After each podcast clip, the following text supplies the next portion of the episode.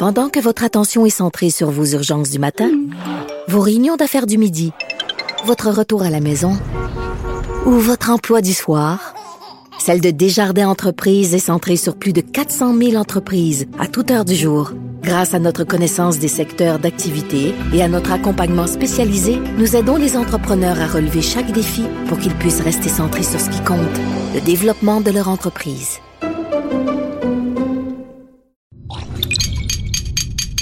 Cube Radio. Radio. Cube. Radio. Le retour de Mario Dumont. Deux heures d'info. De 15 à 17. Il provoque et remet en question. Il démystifie le vrai du faux. Mario Dumont et Vincent Dessureau. Le retour de Mario Dumont. Bonjour tout le monde, bienvenue à l'émission jeudi 27 euh, février, jour de tempête sur à peu près la totalité du Québec. Euh, bonjour Vincent. Salut Mario. Et euh, ouais, allons-y tout de suite parce qu'en dernière heure, on a appris il y a quelques minutes que les policiers ont procédé à une arrestation avec ce qui est vraiment l'horreur du jour. là. Oui, l'enquête, euh, faut comprendre, a débouché très très vite là, dans le cas du meurtre d'Océane Boyer, puisqu'on apprenait il y a quelques minutes à peine l'arrestation d'un suspect dans cette affaire, euh, un homme de 51 ans qui serait une connaissance de la jeune victime.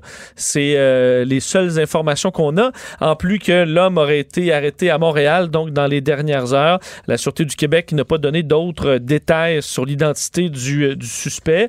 Euh, donc, euh, évidemment, c'est relié à cette, cette tragédie là, qui, euh, qui ébranle un peu, un peu tout le Québec aujourd'hui. Cette adolescente de 13 ans retrouvée sur le bord de la rue Berlin euh, à Brownsburg, Chatham, dans les Laurentides hier, euh, tuée euh, donc euh, par balle, euh, en partie dénudée. C'est les informations qui, euh, euh, qui, ont circulé. C'est un automobiliste qui a fait la découverte vers 11h15 euh, hier. Euh, s'agirait donc, il s'agit évidemment d'un crime violent. La victime qui présentait de graves blessures.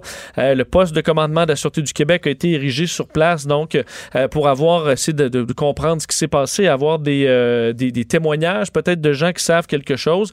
Et bon, on a vu les parents, entre autres, on pourra peut-être vous faire entendre tantôt quelques extraits de, la, de la famille qui a parlé, entre autres, à TVA Nouvelle plus tôt aujourd'hui et qui était euh, évidemment très ébranlée par ce- le meurtre tragique de leur fille. Ouais. On va tout de suite euh, en parler avec Jean-François Brochu, expert en affaires, en affaires policières, enquêteur, ex-enquêteur à la Sûreté du Québec. Euh, bonjour Jean-François. Monsieur Dumont, bonjour. Bon, euh, c'est quand même un dénouement, dans les circonstances, un dénouement très rapide, là. hein? Tout à fait. Très rapide, euh, mais c'est souvent ce qui arrive euh, dans ce genre d'affaires-là, par exemple. Même, même si elle est très rare, là, euh, moi, j'ai remonté dans mes dans mes 19 ans, euh, 15 ans au crime contre la personne, puis euh, euh, c'est, j'en ai pas vu beaucoup, là, même, heureusement très rare, mais donc... Qu'est-ce qui est très rare euh, par arme à feu sur une victime aussi jeune? Ouais, ben pas de, pas de mobile. Euh, Il y a un mobile. Hein. Il, y a- il faut, faut, faut qu'il y ait une raison. Il y a un mobile, puis on s'en, aperçoit une jeune fille, euh, c'est-à-dire un homme de 51 ans. Alors, quel était le lien entre cette euh, jeune fille et son assassin? Euh, ça va être intéressant de le savoir. J'ai ma petite idée, mais je m'avancerai pas là-dessus pour le moment. Mais, euh, mais donc, c'est, c'est de trouver le fil conducteur alors, lorsqu'on commence une enquête comme celle-là. Mais, que- de ouais, voir- mais quels ouais. peuvent être les, les mobiles? En fait, le, le premier simple auquel on pense, c'est qu'on a posé des gestes à caractère sexuel, puis on veut pas être dénoncé. Là. C'est-tu, y a-tu quelque chose de plus d'autre que ça, ou c'est l'hy- l'hypothèse principale?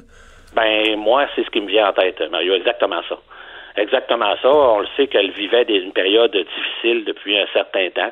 Euh, donc, effectivement, peut-être, puis on- c'est confirmé, là, c'est une connaissance de la, de la jeune fille. On sait également que, euh, fort probablement qu'il l'attendait, là, parce qu'elle elle est à deux minutes de son école. Elle ne s'y est jamais rendue. Euh, donc, il l'attendait à l'extérieur. On parle donc d'un meurtre prémédité. Euh, qu'on- on verra les accusations euh, demain matin, mais euh, on va probablement se ramasser avec un meurtre au premier degré. Mhm. Euh, le, le- le- les hypothèses d'une personne, quand on dit une personne connue euh, à cet âge-là, des adultes de 51 ans, c'est soit un parent ou un ami des parents? C'est encore une fois, encore une fois, pas mal ça. Euh, Ou sinon, fois- ou sinon c'est un intervenant, là. C'est un intervenant des, des cours de quelque chose qu'elle suit ou à l'école ou quelque chose comme ça. Parce que à 13 ans, les, des, des- des adultes dans ta vie, il, il en vient pas de toutes sortes de, de toutes sortes de milieux. Là. C'est essentiellement, c'est la parenté puis les amis de tes parents. Puis après ça, ben c'est ça. C'est d'autres intervenants que tu as pu avoir si tu as suivi des cours, quelque chose comme ça. Là. C'est voilà, professionnel. Donc, c'est ça. On va, on va le voir, on va le savoir demain, d'ici à demain, hein, dès que son identité, dès qu'il va faire l'objet d'accusations formelles, son identité va être connue et à ce moment-là, on va être en mesure d'en savoir plus. Est-ce qu'on peut penser que le fait que c'est une personne connue, ça accéléré, en fait, ça a à voir avec la rapidité du dénouement, c'est-à-dire que si tu, par exemple, si c'est un simple prédateur qui chasse au hasard qui prend la première sur le trottoir, euh, peut être plus difficile à retracer dans la nature, alors que quand c'est une personne connue, on regarde les cercles de personnes autour, peut-être si on fouille dans son ordinateur, etc., on peut trouver des communications. Est-ce, que c'est possible que le fait que ce soit une personne connue, ça fasse partie de ce qui a accéléré le dénouement? Certainement, certainement que le fait justement qu'il y ait un lien entre la victime, c'est ça qu'on cherche. Quand on quand on commence une affaire comme celle-là, on le sait, là, bon, ils ont été les enquêteurs des crimes contre la personne ont été un peu retardés parce que au moment de la découverte du corps, on ne savait pas qui elle était, on ne l'a su que le soir. Donc, euh, on a fait par contre entre temps beaucoup de travail sur la scène. La scène apprend, nous apprend même même quand elles sont difficiles comme celle-là, elles nous apprennent tout le temps quelque chose. Également le corps de la victime. La victime, dès que le décès a été constaté, a été conduite au laboratoire de sciences judiciaires de médecine légale, là, appartenait. Et, donc, une autopsie a eu lieu fort probablement ce matin, qui a dû en apprendre beaucoup aux enquêteurs, à savoir est-ce que, par exemple, elle a-t-elle été vraiment agressée sexuellement ou s'il s'agissait, puis ça, on va le voir à la lecture de la scène et avec l'autopsie, il s'agissait peut-être seulement d'un montage hein, pour faire croire aux policiers à une agression sexuelle ou peut-être l'a-t-elle été vraiment. Ça, les, enquêteurs ont été en mesure d'établir ça ce, matin et aujourd'hui. Puis là, ben, c'est sûr qu'avec, comme vous l'avez dit, euh, les communications aujourd'hui, soit le téléphone, soit les ordinateurs, ben, on peut avoir retrouvé justement quelque chose dans ça qui nous a permis de remonter à monsieur. Ouais. Eh bien, euh, des enquêtes quand même, j'imagine les, policiers. Euh, ben, D'abord, euh, faisons comment ça se passe. Hier, un automobiliste trouve le, corps d'une jeune femme. À ce moment-là, on disait jeune femme, on n'avait pas parlé d'une adolescente. Eux appellent probablement le 911 et les premiers qui se présentent sont les patrouilleurs locaux. C'est ça. Patrouilleurs locaux se présentent là, les ambulanciers, et là, on constate, euh, rendu à l'hôpital, la présence de blessures. Euh, on le sait maintenant, une blessure à la tête par balle. Alors, donc, à ce moment-là, c'est immédiatement les enquêteurs des crimes contre la personne, mon ancien service. Ils sont, appelés, ils sont appelés, là.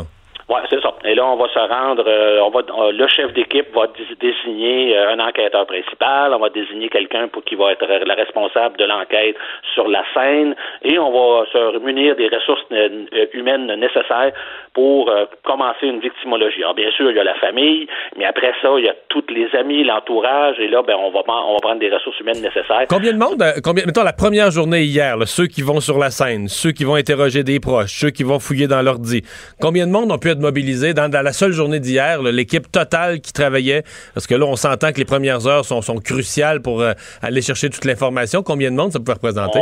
On, peut facilement avoir 20 personnes, euh, Mario. On va avoir un officier, un lieutenant, un officier des crimes contre la personne, qui lui a la responsabilité de l'équipe et de voir est-ce que, que l'équipe a toutes les ressources nécessaires pour mener à bien son enquête. On va avoir désigné un chef d'équipe, un, un sergent, un sergent enquêteur, avec un enquêteur. Là, l'enquêteur lui, a la responsabilité d'accuser. C'est comme une secrétaire, l'enquêteur. Au crime contre la personne, on voit souvent euh, dans les dans les dans la, télévision que c'est un beau rôle, mais non, l'enquêteur dans un crime majeur comme celui-là, c'est un rôle assez passif. Il est au bureau et lui, il doit lire ce qui les, les, les, les rapports, les différentes notes, les différentes déclarations. C'est comme si lui, il se fait tous ceux qui sont sur le terrain, il envoie des petits morceaux de casse-tête. Ça. Puis lui, il essaie juste, il est assis au bureau puis il essaie de faire le casse-tête. Lui est avec son chef d'équipe, c'est ça, et il il essaie de faire le, le, casse-tête et à, mesure qu'il ramasse des renseignements, ben là, c'est souvent, par exemple, une déclaration dans laquelle on va avoir euh, quelqu'un qui nous dit, ben moi je le sais pas, mais Nathalie le sait. Alors on va aller voir Nathalie. Il va envoyer les ressources nécessaires à cet endroit-là et c'est son chef d'équipe qui va faire ça. Alors et euh, c'est très militarisé, Mario. C'est très militaire. C'est que les enquêteurs, quand ils ont une mission d'aller rencontrer une personne, ben c'est celle-là. Point final. Euh, si les autres enquêteurs, d'autres enquêteurs ont la mission, par exemple de faire le canevas de voisins, ben ils ne vont faire que ça. Ils ne vont pas prendre d'initiative. Ça, c'est la différence. C'est la différence avec les séries télé et les films où les enquêteurs se mettent à être meilleurs que leur boss puis faire tout ce qui leur passe par la tête puis qui, qui les amène. Qui... C'est pas exactement comme ça, là. Il n'y a rien, c'est pas du tout comme ça. Il n'y a rien qui se fait sans que le chef d'équipe et le lieutenant soient avisés. Et c'est au quart de tour. Et c'est ça que ça prend. Ça prend beaucoup de rigueur parce qu'il faut également que le chef d'équipe et l'officier s'assurent que chaque geste qui va être posé par les hommes sur le terrain, chaque perquisition, par exemple, dans cette cas-ci, Mario, je serais pas surpris, moi, qu'on apprenne qu'on a saisi une voiture parce que, premièrement, elle a, elle a été transportée. Alors mm. donc, il y a fort, fort probablement qu'on a des éléments de preuve qui se trouve dans cette voiture-là. Peut-être il a même été assassiné. Alors, si le crime a eu lieu dans une voiture, elle est primordiale. Il faut la localiser. Il faut la saisir avec les documents légaux nécessaires. Il faut faire l'expertise avec les documents légaux nécessaires. Et ça, c'est la responsabilité du chef d'équipe et de son officier de voir à ce que les gestes qui sont posés par les hommes sont légaux. Donc, en, d'autres termes, l'enquête ne s'arrête pas nécessairement. En fait, ne s'arrête pas avec l'arrestation. Non, tout à fait. Non, non. Ben, présentement, d'abord, premièrement, il va avoir, il va être interrogé. Et ça, l'interrogatoire, ça se prépare. On, on aura, dès qu'on a un, suspect dans le collimateur, on prépare des enquêteurs, deux enquêteurs, dont un aura la responsabilité d'être l'enquêteur, l'interrogateur principal. Ce sont des gens qui, qui ont, qui, ont, qui en ont beaucoup derrière la cravate. On ne pas, il a pas de, on, ne va pas se casser les dents sur un interrogatoire de meurtre. Là, c'est vraiment des gens qui en ont fait beaucoup. C'est généralement pas mal tout le temps les mêmes pour justement qu'ils, euh, qu'ils, se tiennent au, au, si tu veux, au parfum, puis euh, on les envoie faire de la formation euh, à l'extérieur. Ils sont, sont, très au fait des dernières méthodes d'interrogatoire. Et puis là, ces, ces gens-là vont se préparer justement eux aussi en étudiant la preuve de façon à être en mesure de bien interroger le suspect, d'obtenir des aveux, c'est l'ultime, c'est, l'ultime preuve, hein, les aveux de, de, l'accusé pour autant qu'on les obtienne légalement. Alors tout ça, il y a un processus aussi de, façon de faire les choses en interrogatoire pour s'assurer que on va passer au thèse des tribunaux. Euh, je reviens sur une question que j'ai fleurée tantôt, mais quand on débarque euh, comme enquêteur, puis on se rend compte que c'est une adolescente qui a été euh, c'est assez rare quand même. on a vu, on a vu des meurtres sur des adolescentes, mais par arme à feu, abandonnées sur le bord d'un fossé. Les, sans histoire.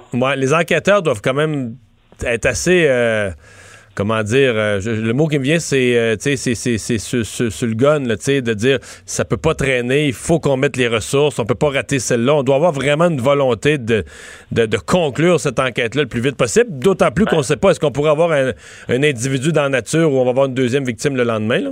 Oui, ou peut-être en a-t-il déjà fait une. alors ça, c'est à l'esprit euh, tout de suite. Mais effectivement, sans dire que les meurtres, de certains homicides sont, sont enquêtés moins intensément que d'autres, je vais dire que c'est pas ça, c'est pas ça du tout. Mais c'est certain qu'il y a une charge émotive dans une affaire comme celle-là. La majorité des gens qui auront enquêté dans ce dossier-là euh, sont fort probablement eux-mêmes pères de famille. Euh, alors donc, euh, c'est certain qu'on se retrouve là-dedans un peu. C'est très difficile auprès de la famille, hein, des parents. C'est très difficile pour les enquêteurs qui ont à, à, dealer avec eux. Et donc, c'est sûr qu'il y a une charge émotive. Puis, comme dans les aux, enquêtes, de quand on est rendu à faire des enquêtes de crimes de, de crimes majeurs comme ceux-là, les homicides le crime suprême, Mario. On a beaucoup, on a des gens, on cherche à avoir recruté des gens qui ont beaucoup d'empowerment, qui sont capables d'aller de l'avant et qui, ont du hmm. désir de gagner. Jean-François Brochu, merci. Bienvenue. Au revoir. Je pense, Vincent, on a un extrait du, chef de police? Oui, en fait, la, euh, la, Sûreté du Québec a fait un court point de presse euh, auprès des médias. On peut entendre un extrait.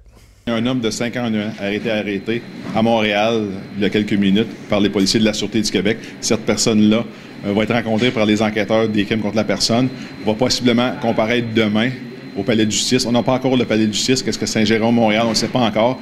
Et puis, les accusations, il est vraiment trop tôt pour connaître le type d'accusation. On ne pourrait pas aller au niveau des détails de l'enquête. Il y a eu beaucoup d'enquêtes qui ont été faites. Comme vous savez, les policiers ont travaillé très fort depuis la nuit dernière pour euh, résoudre ce meurtre-là. Il y a eu de l'information qui est rentrée également du public, donc c'est une combinaison des deux, mais heureusement, il y a une personne qui a été arrêtée en lien avec le meurtre. Bon, on s'entend que ça a été, euh, ça a été rapide euh, dans ce cas-là, beaucoup d'informations mhm, qui semblent être, euh, être, rentrées. Et on a pu entendre, c'est vraiment une entrevue choc qui, que vous avez peut-être déjà vue à LCN un peu plus tôt aujourd'hui ou à TVA Nouvelle, avec les, les parents d'Océane, Francis Boyer et Caroline Sarrazin, qui ont accepté de, de parler de ce... En fait, qui n'ont pas couru après, hein, qui ont vraiment qui ont été interpellés par Marianne Lapierre et qui, qui ont accepté Je pense aussi dans l'esprit de dire, ben, si on veut qu'il y ait du monde, là, la police veut des renseignements, mais si on veut qu'il y ait du monde qui appelle, là, il faut, faut que l'histoire soit, soit, soit connue. euh. Exact. Ça semblait être dans- vraiment dans l'optique de euh, délier les langues si quelqu'un avait de l'information, Ben, de contacter les pas ça- policiers. Ça, a peut-être marché, on le saura peut-être jamais, mais ça a peut-être marché. On le saura peut-être aussi parce qu'effectivement, on disait qu'il y a de l'information du public qui est arrivée à la Sûreté du Québec. Vous venez de l'entendre. Alors, euh, les, les parents qui, euh, bon, dans un moment évidemment d'émotion, ont raconté les, les dernières heures, probablement les heures les plus pénibles de, de leur vie, où ils ont appris que leur jeune fille de 13 ans avait perdu la vie et aussi de quelle façon. Euh, donc, vous pourrez entendre euh, un peu plus, le peu plus long de cette entrevue-là dans les bulletins de nouvelles ce soir. Je vais vous faire entendre un extrait euh, du père et de la mère d'Océane. Il y avait des polices puis toute l'équipe. Les enquêteurs m'ont montré une photo. Sur le collier, c'est un cœur. C'est un collier en bois. Un cœur. C'est marqué Océane. J'ai fait le lien tout de suite. J'ai dit non, ça se peut pas. Fait que là, il m'a dit, est-ce que c'est son collier? On veut juste la confirmation. Je dis, oui, c'est son collier. Je, là, j'ai dit, un plus un fait deux. J'ai dit, ce qui s'est passé là-bas, c'est ma fille. J'ai dit, c'est ça qui se passe, c'est ma fille qui est là.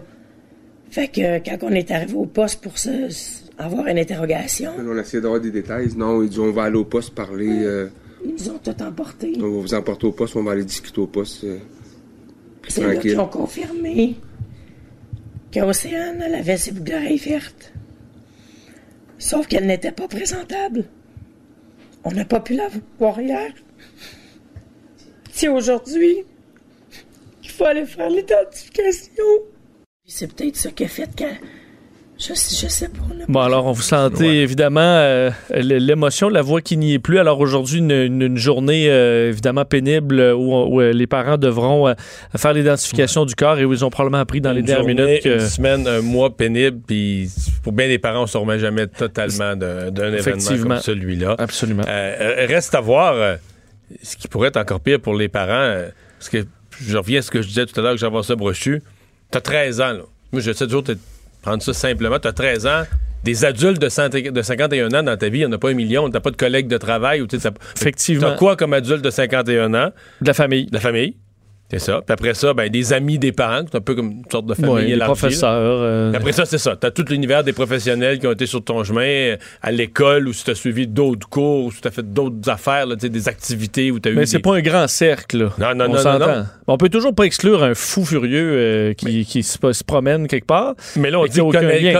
Ah, c'est vrai, on dit on dit connaissance. connaissait, raison, on dit une une connaissance. Et la partie, par exemple, ce qu'on peut s'imaginer, de dire, ah, ben maintenant avec les réseaux sociaux, mais la mère, c'est quand même un élément important de l'entrevue. Elle dit, elle avait un cellulaire, elle avait accès aux réseaux sociaux, mais avec la, des vérifications, euh, euh, disons, euh, ouais, périodiques. ouais. Alors, la mère allait vérifier. Alors, ça aurait pu être un contact sur les réseaux sociaux, peut-être pas en raison de cette vérification faite par les parents. Euh, D'ailleurs, on demande toujours, parce que, l'enquête est quand même pas terminée, il faudrait étoffer la preuve contre cette personne-là. Si jamais vous avez des informations, des fois, c'est pas une immense, ça peut être un, un petit détail, mais on demande aux témoins, aux ceux qui auraient des informations à partager, de téléphoner à la Sûreté du Québec, 1-800-659-42-64. Ben, euh, et là, on nous dit qu'on n'aura pas de, probablement pas de comparution euh, cet après-midi. Donc, On sera demain, euh, Demain donc, à la Sûreté au- du Québec, le confirmer. demain au Palais de justice. Euh, oui, jour de tempête, euh, pas mal d'accidents sortis de route. Je voyais des images spectaculaires d'un camion Ben oui. qui pendait presque d'un viaduc. Effectivement, l'image qui circule, tu te demandes comme de quelle façon euh, ça, ça manchait comme ça, mais effectivement, il y a eu énormément d'accidents et de problèmes sur les routes. Puis c'est intéressant parce que, on le disait, là, c'est une tempête qui va euh, toucher des secteurs, mais pas de pas partout de la même façon. Et je voyais sur les réseaux sociaux ce matin des gens qui filmaient l'extérieur. Bon, les écoles sont fermées, puis euh, il n'y a pas de neige. Puis bon, fallait dans certains cas attendre parce que quelques heures plus tard, c'était Ouais. euh, les grosses quantités de neige qui sont tombées. Le, le sud du Québec, mettons, de, de Montréal, en s'en allant vers les cantons de l'Est, quand même, il il y a presque le tiers de la, de la- du début de la, de la bordée de neige de qui, la qui pluie. est tombé en pluie. Exact. Donc, Ce qui euh, était pas mal prévu d'ailleurs Oui, oui. aussi. Euh, mais quand, ça, quand le changement s'est fait pluie à neige, c'était de la neige. Là. Quand même pas mal. Euh, on parle à certains endroits du 2 à 3 cm à l'heure. là, C'est des bonnes couches, là, on s'entend. Alors, ça a été ça pour beaucoup de secteurs. Région de Québec, une des régions les plus euh, euh, frappées par cette tempête où on ne comptait plus les sorties de route et les accidents. Euh, à Québec, entre autres, là, des accidents sur l'autoroute du Frère Montmorency, l'autoroute euh, euh, sur euh, l'autoroute Robert Bourassa également. Dans, en Beauce, sur la 73, un camion semi-remorque aussi qui a fait une mise en portefeuille. Alors, euh, heureusement, il ne semblait pas y avoir de blessures sérieuses dans aucun de ces accidents, mais ils ont été nombreux. Des problèmes aussi avec le réseau d'Hydro-Québec. Là, on parlait de, euh, dans les dernières minutes, c'est encore 65 000 euh, donc foyers privés d'électricité. Dans quelle région, ça, surtout? Euh, Capitale nationale en premier, là, très- trois fois plus que les Laurentides qui sont deuxième et l'Outaouais. Et ensuite, c'était très peu. Là. C'est vraiment uniquement C'est trois beaucoup régions. Québec, ouais. en raison de vent euh, très fort. Parce que Mais ils vantent. Moi, je m'en venais sur le trottoir, là. Puis, je veux dire, avec les- il y a des bouts, c'est difficile, là, parce que le trottoir est quand même glissant, il est semi-glacé. C'était difficile de marcher, là. Oui, ben, entre autres, je, fort, parlais fort, de la région fort. de Québec, puis on voyait les, je voyais entre autres des, des journalistes faire leur travail là-bas qui en arrachaient. Mais euh, par exemple, l'île d'Orléans, aéroport de Québec, c'est 90 km/h de vent. Mais Alors, le pont de l'île a été, été fermé un Le- bout de temps. Effectivement, depuis, euh, en fait, ça a été rouvert de- dans le courant de l'après-midi, mais ce matin, euh, vers euh, 10h45, on a, par précaution, décidé de fermer le pont de l'île d'Orléans en raison de la visibilité qui était pratiquement nulle et des accumulations de neige quand même euh, importantes. Et des quantités, il y en a eu quand même pas mal et ce n'est toujours pas terminé vers l'est, quoique ça, ça achève là, dans bien des secteurs. Il reste un 2, 3, 4 cm à avoir, mais il y a quand même eu des cas où on sera dans le 30, 40, peut-être même plus, entre autres dans le Bas-Saint-Laurent, qui a goûté pas mal. Alors, ça dépendra des secteurs, mais ça a été quand même assez marquant. Plusieurs écoles, heureusement, qui avaient pris, euh, bon, qui n'ont qui, pas attendu avant de fermer. À Québec, entre autres, même les cégeps ont décidé de fermer euh, un peu plus tard, voyant que la tempête s'intensifiait à Québec. Alors, euh, beaucoup de conséquences euh, aujourd'hui. Mais c'est vrai qu'il y avait ça ce matin, là, des, des nonos les réseaux sociaux qui, À plein, qui se, là. lèvent à, qui se lèvent à Longueuil, puis là, il pleut encore, la tempête, il n'y a pas de neige qui est commencée, puis là, ils Là, ça commence les médias, puis euh, et là, euh, deux heures après, il y a des carambolages par tous ces routes, puis euh, Ouais, mais déjà à cette heure-là, c'est parce qu'ils sont à Longueuil, mais s'ils avaient regardé ce qui se passait à Saint-Jérôme, oui. Est-ce qu'on peut comprendre? Mettons, mettons LCN, là. dire ils parlent à- au Québec en entier, là. alors la météo, ils vont la Ouais, faire. on, parle pas juste on parle pas juste à ton bloc appartement. Exactement. Là. Des fois, un bord du fleuve versus l'autre, c'est très différent. Ou surtout, là, c'était si c'était de la pluie ou de la neige, le, le portrait était complètement différent? Alors, euh, les mois qui demandent des excuses pour les propos de François Legault, je suis pas sûr qu'il Oui. va en avoir. Hein? On s'en doutait quand même hier que ça allait pas, euh, qu'on allait encore en reparler Oui, oui. aujourd'hui de cette déclaration de François Legault hier concernant la présence de AK-47. Et là, je dis présence, euh, présence à Kanawake, mais pas nécessairement sur le- la zone du blocus. C'est la nuance qu'on a voulu euh, apporter aujourd'hui, euh, alors que les représentants de la communauté Mohawk de Kanawake demandent au premier ministre de s'excuser, disant qu'ils l'ont dit hier, on, en- on, on vous lisait leur communiqué, euh, comme quoi c'était faux selon eux, il n'y a aucune Mais, arme mais eux, étaient, sur- eux étaient précis quand même, qu'il n'y avait pas d'armes de genre sur la barricade. sur la barricade. Exact. C'est ce qu'a dit Kenneth Deere. Euh, la- précis. Mais bon. et da- Ce que je crois. Oui. Hum. La question étant maintenant, est-ce qu'il y en a à Kanawake? Et euh, c'est d'ailleurs, et ça, bon, tu, tu me feras ton, tu diras ton analyse à savoir est-ce que qu'est-ce qu'il voulait dire finalement hier, M. Legault, parce que moi j'avais quand même compris que c'était le blocus. Mais aujourd'hui, Yann Lafrenière euh, qui euh, est, bon, a tenté d'expliquer un peu plus euh, en détail ce que voulait dire François Legault hier. Alors on ne parlait pas d'AK-47 euh, carrément su- sur les rails, mais dans, dans la communauté. Et c'est ce qui retient la Sûreté du Québec de faire une intervention. On peut l'écouter. Ce qu'il est venu dire, dans le fond, c'est qu'il y avait un briefing, il avait été briefé euh, au niveau de la sécurité, parce que comme premier ministre, c'est normal, il y a des décisions à prendre. On l'a informé que des personnes plus radicales avaient accès à des armes à feu. Et aujourd'hui, je viens pas dire le contraire. Alors, le message qu'on a envoyé, parce que plusieurs citoyens qui nous interpellent, moi je suis interpellé par des citoyens qui disent pourquoi vous agissez pas, pourquoi vous n'allez pas sur les lieux par la force? Premièrement, on a vu ce que ça a fait à Belleville. On a déplacé un, un- un- blocage, mais ça en a causé plusieurs autres au Québec. Et deuxièmement, quand on vient dire qu'on sait que des gens plus radicaux ont accès à des armes à feu, on veut pas causer une commotion, on veut pas causer pire que ce qu'on veut prévenir. Bon, et d'ailleurs, c'est ce qu'on disait. là. on disait ailleurs, euh, lorsqu'ils ont eu intervention, ça s'est peut-être bien passé, mais ça a causé des éclosions un peu partout. Alors, euh, on ne veut pas, euh, c'est ce qu'on ne veut pas faire. Est-ce qu'on est en mode, donc, euh, Ben, mettre oui, la pâte à dents dans le tube ou pas? Aujourd'hui? ça, parce qu'aujourd'hui, tout à l'heure, François Legault a envoyé un communiqué refusant de s'excuser. Ben, C'est-à-dire que moi, là, c'est une déclaration où plus le temps passe, plus je- ma première réaction était très négative, je trouvais que c'était une gaffe. Plus le temps passe, plus je trouve que finalement, ben, c'est sûr. Pour deux raisons. La première, c'est que c'est la vérité. Euh, la deuxième, c'est que toute la notion de mettre de l'huile sur le feu, là, Oui. C'est vrai que ça a l'air de ça. Tu te dis, ah, mettre de l'huile. Mais il n'y a pas de feu. Il n'y a pas d'affrontement. Les Mohawks, là, ils font une barricade, mais ils sont tout seuls, là.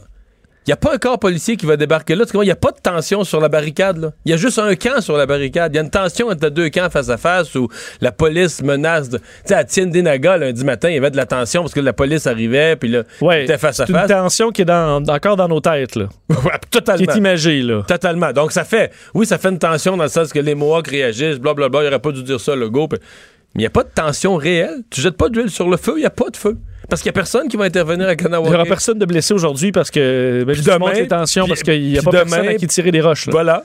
Puis il n'y en aura pas plus en fin de semaine, puis la semaine prochaine non plus. Alors, les médias sont à, Ouais, sont à quoi, médias, 1000 les pieds du... Euh, ils ont une ligne en peinture. Ben oui. Parce que le territoire canadien est tout ouvert aux médias, sauf des petites zones. Que les, que les médias osent même plus critiquer, d'ailleurs. hein. Tu sais, à une époque, les médias étaient, Oui. étaient choqués de ça, de dire, ben, on a le droit. là. Que ça, c'est une autre affaire. euh, Parce qu'on verrait, euh, je veux dire, euh, le- un parti politique là, faire une petite ligne à terre. Là. Ça, c'est la zone média, là, avec du, euh, des graffitis. Là, Ou un village. ça, ça ferait... ou un village. Le, le maire de Sainte-Anne de la Pérade, là, dis-moi, il y a une zone, tout ce qui est autour de l'hôtel de ville, puis entre l'église, populaire, puis tout ça, là, les médias viennent pas. Nous, on fait, nous autres, à Sainte-Anne de la Pérade, on fait nos affaires, puis les médias viennent pas. Une ligne de peinture. Parce que ça va être respecté. Je pense pas. Je pense pas. Euh, D'ailleurs, Enfin. bon, euh, pour ce qui est des développements dans ce, dans ce dossier, le Mais Il y, a- plus, il y a plus une large... rencontre- il y a une rencontre à l'heure où on se parle. là. Exact, euh, rencontre qui euh, donc euh, qui, qui vise euh, des rapprochements, donc rencontre avec les chefs héréditaires, donc le gouvernement fédéral qui espère que cette euh, bon cette rencontre va porter fruit. Euh, on sait que et ça, bon, ça a été confirmé via les, les, les, les, réseaux sociaux, comme quoi Caroline Bennett, donc qui est aux relations couronnes autochtones, se rendait à Smithers dans le nord de la Colombie-Britannique pour une pour une rencontre avec les chefs héréditaires Wet'suwet'en. Alors, on indiquait qu'elle était sur le terrain pour des réunions très importantes avec son homologue de la Colombie-Britannique, Scott Fraser. Alors, est-ce que ça peut euh, faire avancer les choses?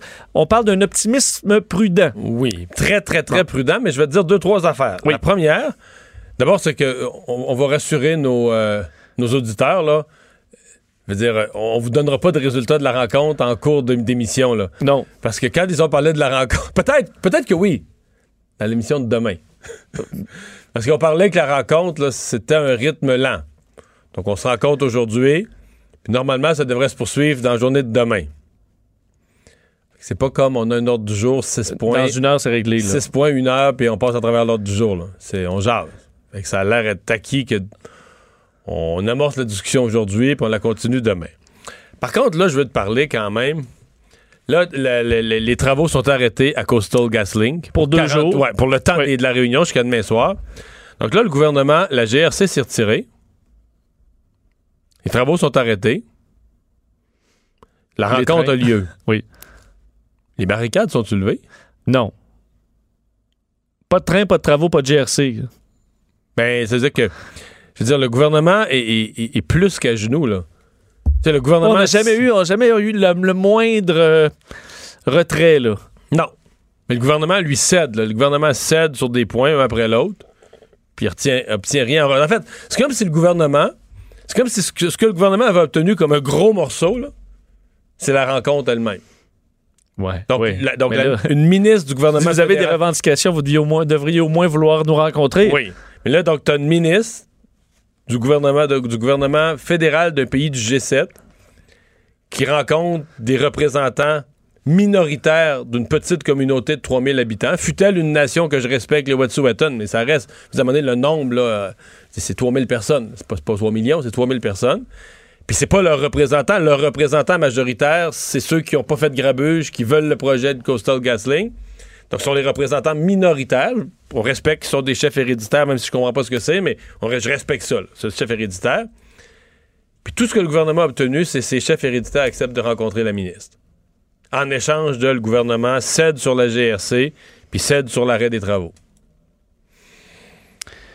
Alors, Je veux dire, si- écoute, si ça marche, là, si demain, ou je sais pas, ou même ce soir, il en arrive à dire, regarde, là, tout est calmé, on a une entente, puis on lève les barricades, on dira, bon, ben, Ça la peine. mieux. Mais si le gouvernement ressort demain soir avec rien, le gouvernement va avoir l'air d'être en culotte courte, pas à peu près, là.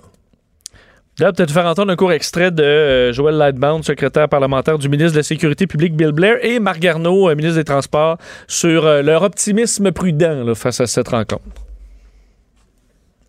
On va attendre de voir. Il y a eu beaucoup de rebondissements. C'est un dossier qui est excessivement compliqué, mais de voir le gouvernement de la Colombie-Britannique, notre gouvernement, euh, les représentants des chefs Wet'suwet'en s'asseoir, discuter, euh, je pense que c'est déjà en soi positif. J'espère bien sûr que les discussions euh, iront bien et j'espère que les Mohawks de Kanawake et aussi en Ontario vont prendre ça comme un signal positif et décider euh, de, de baisser les bras et de- d'enlever les barricades. Toujours avec une poigne de fer. Hein? Oui, mais Chaque c'est fois qu'on les entend, on espère. On espère, mais que- parce que ceux qui disent ça, leur gouvernement, viennent donner des, des gains au, au Wet'suwet'en et obtient rien en retour. En tout cas, on va aller à une pause. Euh, on va parler. On, a euh, parlé hier ici de cette maison saccagée, du saccageur, bon, qui, qui a plaidé coupable, mais on arrivait au constat qu'il n'y a pas grand-chose d'arrangé pour les propriétaires de la, de la dite maison, ou c'est le cas dans chaque fois qu'un appartement ou une maison est saccagé, on se retrouve dans le même genre euh, de cul-de-sac. On va parler à un de ses propriétaires. Pendant que votre attention est centrée sur vos urgences du matin, vos réunions d'affaires du midi, votre retour à la maison ou votre emploi du soir, celle de Desjardins Entreprises est centrée sur plus de 400 000 entreprises à toute heure du jour. Grâce à notre connaissance des secteurs d'activité et à notre accompagnement spécialisé, nous aidons les entrepreneurs à relever chaque défi pour qu'ils puissent rester centrés sur ce qui compte, le développement de leur entreprise. Le retour de Mario Dumont. Parce qu'il ne prend rien à la légère. Il ne pèse jamais ses mots. Cube Radio.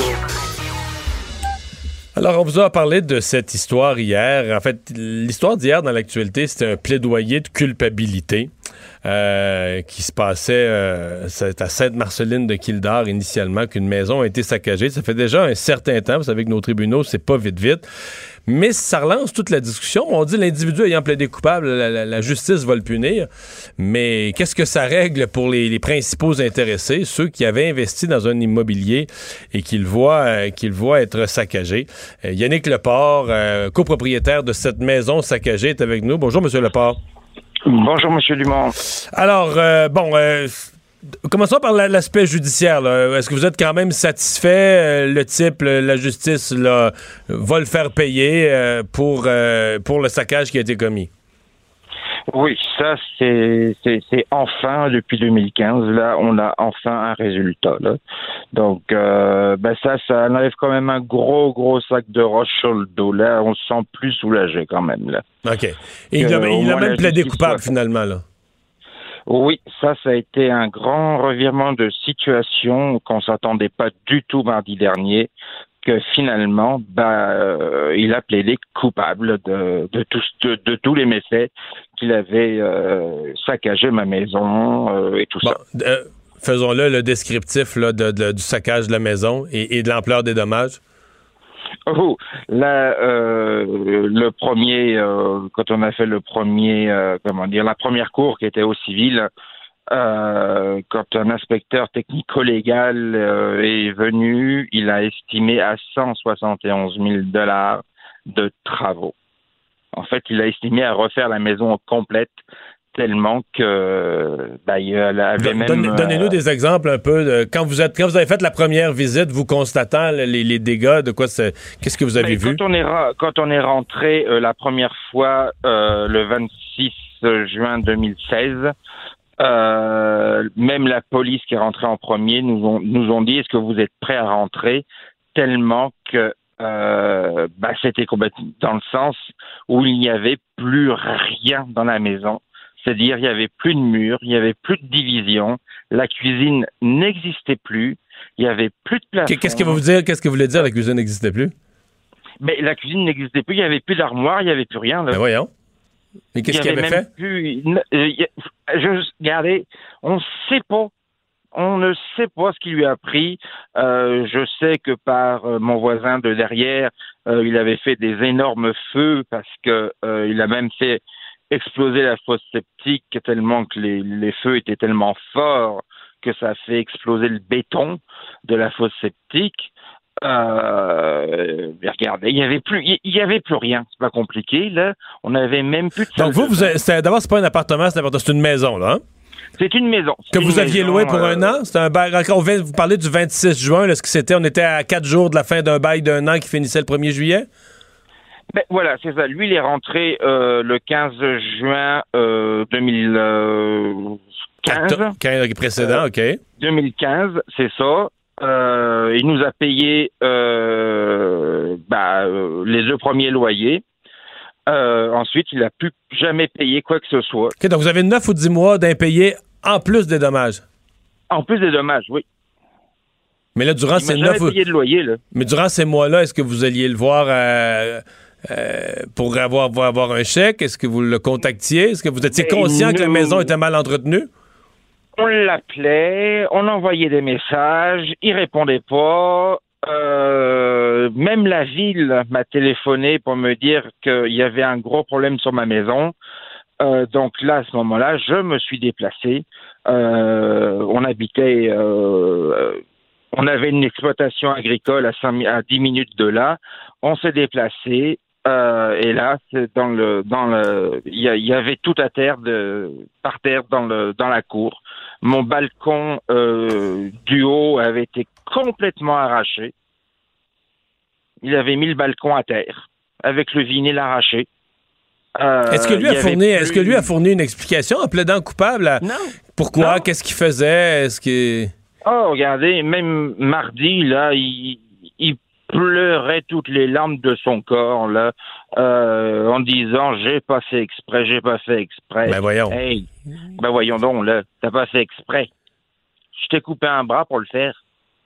Non, mais je je comprends que si, vous Mais- si vous cassez une fenêtre, ça peut arriver par accident, mais si vous arrachez toutes les armoires, oui. toutes les armoires d'une cuisine arrachées, d'après moi, c'est pas un accident, là. Donc moi, moi c'était, une- c'était à l'origine, c'était un bail avec option d'achat. Euh, Donc il y avait un an de location que je, en plus que je déduisais gentiment du prix d'achat, en lui mentionnant que bon regarde, si tu veux changer déjà les couleurs ou faire des choses, tu peux le faire, j'ai pas de problème avec ça. Tu as le droit de faire de menus travaux. C'était précisé sur le bail. OK. Moi, j'ai fait faire un bail chez un notaire. Je reviens à vos pertes. là. Donc, vous m'avez dit euh, un expert qui s'est présenté dans une cour civile auparavant a évalué les, les travaux à plus de 170 000 euh, Est-ce que, parce que je sais pas, l'individu en question, est-ce qu'il avait des biens, des possessions? Est-ce que vous avez pu récupérer un peu d'argent, une partie de ces sommes-là, ou vous avez tout perdu ça? Je n'ai rien récupéré. J'ai perdu mon exploitation agricole. Donc, vous avez perdu votre chemise dans l'opération, là. On a tout perdu parce que euh, on a plus, on n'a pas eu le choix de retourner vivre dans cette maison-là parce que comme on a été expulsé de notre ferme qu'on avait, on a été obligé de venir vivre dans cette maison-là. Les la premiers mois, on faisait du camping. Ah ouais. Bon. On n'avait même pas de toilette quand on est venu ici, là. Y avait-tu arraché les toilettes aussi? Ben oui, il n'y avait plus de toilette, là. Ben voyons. Quand je vous dis, il n'y a plus rien. C'est qu'il n'y avait plus rien. Il n'y avait plus de baignoire, plus de toilette, plus de vanité. Euh, il n'y avait même plus de tank à eau chaude. C'est... On était obligé de refaire faire, euh, de faire remonter la maison parce qu'il avait euh, coupé à la chaîne-ci les poteaux de 6 par 6 en bois qui soutenaient le milieu de la maison. Faut-il pas être malade mental pour faire ça? Puis il fournit pas d'explication. Vous êtes cette semaine au tribunal, il a plaidé coupable, il a pleuré, mais il, a- il peut pas expliquer parce que c'est, des actes quand même qu'il a posés consciemment, là, ou... Mais il a si travaillé je pour faire- je qu'il comprends que c'est le mal qui l'a fait, mais il a travaillé pour le faire, là. Il a, il a- il a besogné pour accomplir tout ça, là. Ben oui. Ben oui, là, il s'est, ben, j'ai envie de dire, ben, il s'est amusé à faire tout ça, là.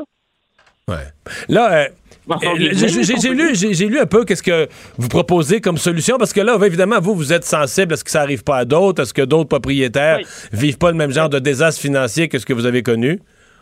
Oui, parce que bon, nous, on est allé jusqu'au bout. Euh, oui, on a mouillé nos chemises, on a dépensé 18 000 dollars d'avocat. Euh, on a vendu des meubles, on a été vendre nos animaux. Euh, moi, entre-temps, je suis tombé malade et maintenant je suis bon, je suis, euh, j'attends un fauteuil roulant là euh, à cause de tout ça là. Euh, mais on n'a jamais eu la moindre somme d'argent. Euh, on a été complètement oubliés.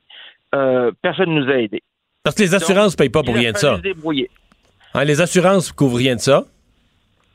Ben, une partie de nos assurances, parce que moi-même j'avais assuré la maison, mais lui n'avait aucune assurance. Et donc, vous avez récupéré un petit peu par vos assurances, une petite partie. Donc, moi, j'ai récupéré un petit peu de mes assurances. C'est pour ça qu'on a pu refaire faire la- les deux grandes poutres euh, de 28 pieds de long pour... euh, Au moins soutenir le toit? ben, pour soutenir le premier étage et le deuxième étage. Bon. Donc, on- je, je reviens, je reviens à ce que vous avez, ouais, je reviens à ce que vous avez préconisé comme solution pour protéger les, euh, les propriétaires. Ouais. Mm.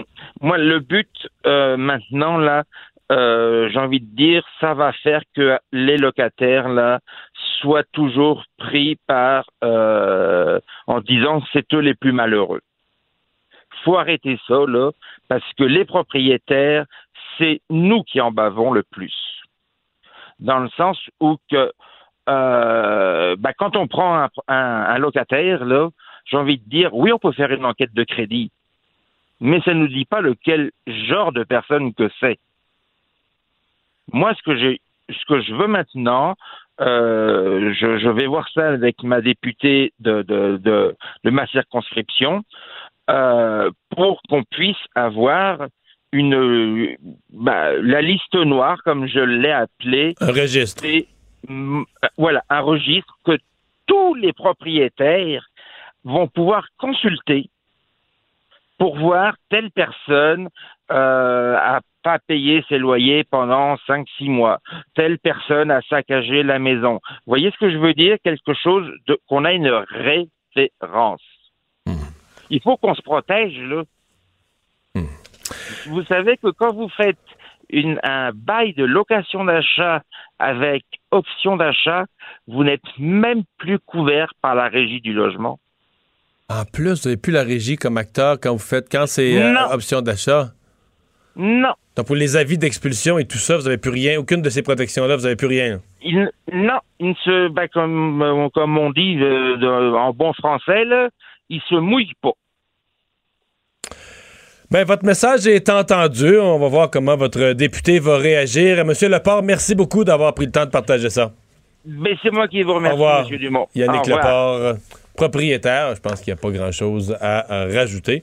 C'est quand il n'y a plus... euh, quand il y a plus de bol de toilette, plus d'armoire dans la cuisine, puis le balcon d'en haut est... à- dans- le balcon du haut est sur le Et terrain. rendu à terre, ah, c'est triste.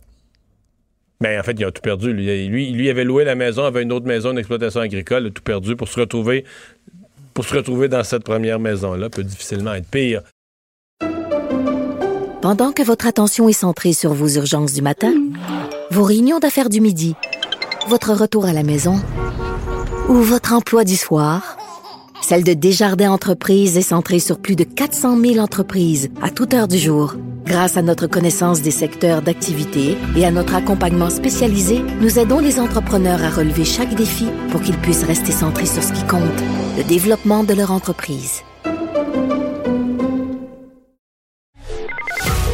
Le retour de Mario Dumont. Joignez-vous à la discussion. Appelez ou textez 187 Cube Radio. 1877 827 2346.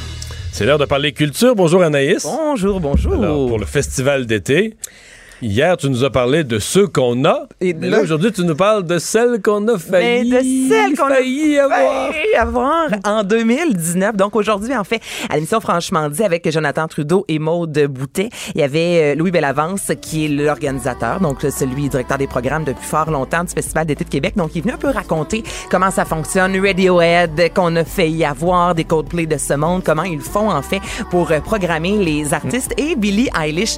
Allez écouter ça. Écoutez, il nous en parle. Il en a parlé ce matin pendant cinq minutes et j'ai eu de la difficulté à faire un montage parce que je me disais toujours, mais non, mais ça c'est bon. Mais non, mais ça c'est bon. Alors, voici comment nous avons euh, un rendez-vous manqué avec Billie Eilish. On a une histoire triste avec Billie Eilish parce que l'année passée, on me parle de ça, qu'à un moment où personne n'en parle, je vais la voir à Nashville à un moment donné, puis je vois bien que ça se passe, puis que les, les jeunes sont là, mais là, on n'est pas, on fait pas des arénas, c'est c'est un phénomène marginal. Puis à un moment donné, je me décide, finis par faire une offre que je trouve raisonnable, mais pour moi, c'est un pari, c'est un gamble. Je me dis, ouf. Euh, et finalement, ils me disent, ben d'accord, on le ferait, mais euh, ça prend temps. Euh, puis là, les chiffres qu'on parle, OK, on va, on va prendre des vrais chiffres qui sont pas des vrais chiffres pour que vous voyez la Oui, oui. progression. Je leur offre trois piastres que ce que je considère qui est raisonnable, ils me disent à 5 piastres, on confirme. Le temps passe, le temps passe, je reviens vers eux, je leur dis, ben, euh, d'accord. 5 piastres. On y va pour euh, la deuxième scène. Et là, je me fais répondre, 5 piastres, d'accord, mais euh, c'est pas une deuxième scène, c'est la scène principale. C'est la grosse scène. Puis là, je fais, ben, êtes-vous fou? Je suis même pas certain qu'on puisse le jouer sur la deuxième scène. Euh, là, à ce moment-là, on est rendu à 7 dollars, donc on a plus que doublé les offres initiales. Quand le 4 juillet, qui m'est resté en travers de la gorge jusqu'à la fin euh, l'année passée, si on se rappelle, il y a une date qu'on n'arrivait pas à boucler Ouais, sur ouais, les plaines, est arrivé un moment où là, le buzz avait tellement enflé que là, je dis, ben, d'accord, headline, Sainte-Belle, 4 juillet. Et là, j'offre probablement 10 dollars. Le timing marchait plus. Et euh, la date n'était pas disponible et on me dit il va falloir se reprendre. Et en passant, l'année prochaine, c'est pas 10 dollars, c'est 20 dollars. C'est ça. Et là, ça, Oh, c'est ouais. l'an passé, 20 Et on va se rappeler qu'il n'y a pas si longtemps, Billie Eilish était de passage à la place Belle, à Laval. Elle pouvait même pas faire le centre Ah, Belle. ça, et en ça grossit un vraiment là- vite, Mais elle est très jeune, là.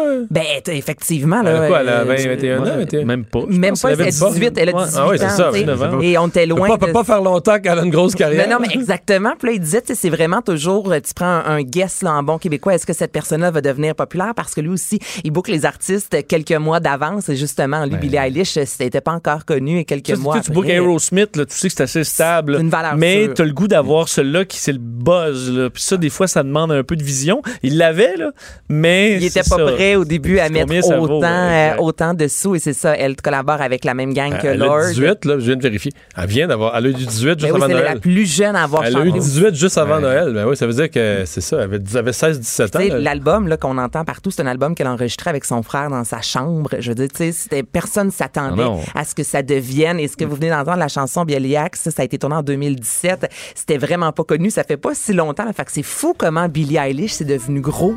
Mais ce qui m'impressionne aussi, c'est le travail. Tu sais, le festival d'été, c'est le plus gros, le pro festival au Québec. Ben, là. 300 scènes, Et le euh, travail de Louis Bellavance, il y a eu un documentaire sur son travail, je pense l'an dernier. Parce qu'à à Montréal, des fois, on le comprend pas à quel point c'est gros. là. Lui, il se promène partout dans le monde. Il va juste. Puis les plus grands le reçoivent, là, parce que c'est gros le festival d'été. Là. Tu dis, on se voit devant une scène de voir 80 000, 90 000 personnes. Puis tu vois, il est comme, ben, ça va être tant, ça va être tant. C'est, je trouve que ça m'impressionne. leur- Il manquait des zéros, leur là, dans- dans son Je pense exemple. qu'il manquait? Pe- peut-être qu'on pourrait. Je pense qu'il manquait quelques zéros. Je pense euh. que c'est 3 dollars, mais justement, puis j'ai dû le couper, mais il racontait que la gang qui s'occupe de Billie Eilish s'occupe également de Lord et ils connaissent extrêmement bien le Festival d'été de Québec. Donc, eux, quand ils disent on la veut sur la scène principale, ils savent Ils savent exactement, de quoi on parle. c'est. Pour ça qu'ils disaient, je me disais, vous êtes complètement fou. Là, je dire, Billie Eilish, euh, c'est vraiment pas tout le monde qui la connaît. Puis là, vous me demandez de la mettre tête d'affiche sur la plus grande scène, mais ils disent, c'est vraiment entouré aussi d'une équipe qui veulent la mettre Ouais. euh, de l'avant. Donc, on l'a- on l'a manqué. On l'a manqué. Euh, Eminem lance un défi à ses fans. Le défi? M&M.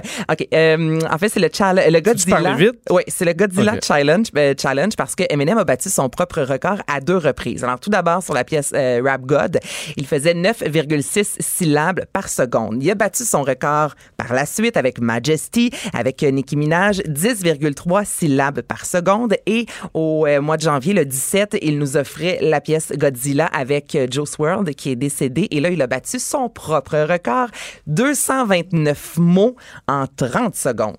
Fill him with the venom and eliminate him. Other words, I'm intimate him. I don't wanna hurt him, but I did him in a fit of rage. I'm murdering again. Nobody will evade him. Finna kill him and dump the fucking bodies in a lake, obliterating everything incinerator. Renegade him, hit him, get anybody who want it with a pin and frame. Nobody wanna Au ralenti. Au ralenti. kill him, kill him, be the vanilla gorilla. You're bringing the J'adore ta réponse. C'est psychédélique, tu l'écoutes à l'envers, non, ça marche mais- plus, c'est dans le petit livret de parole là, dans le, le caisse de CD, il doit Il est t'épais. là. épais. Ouais, hein?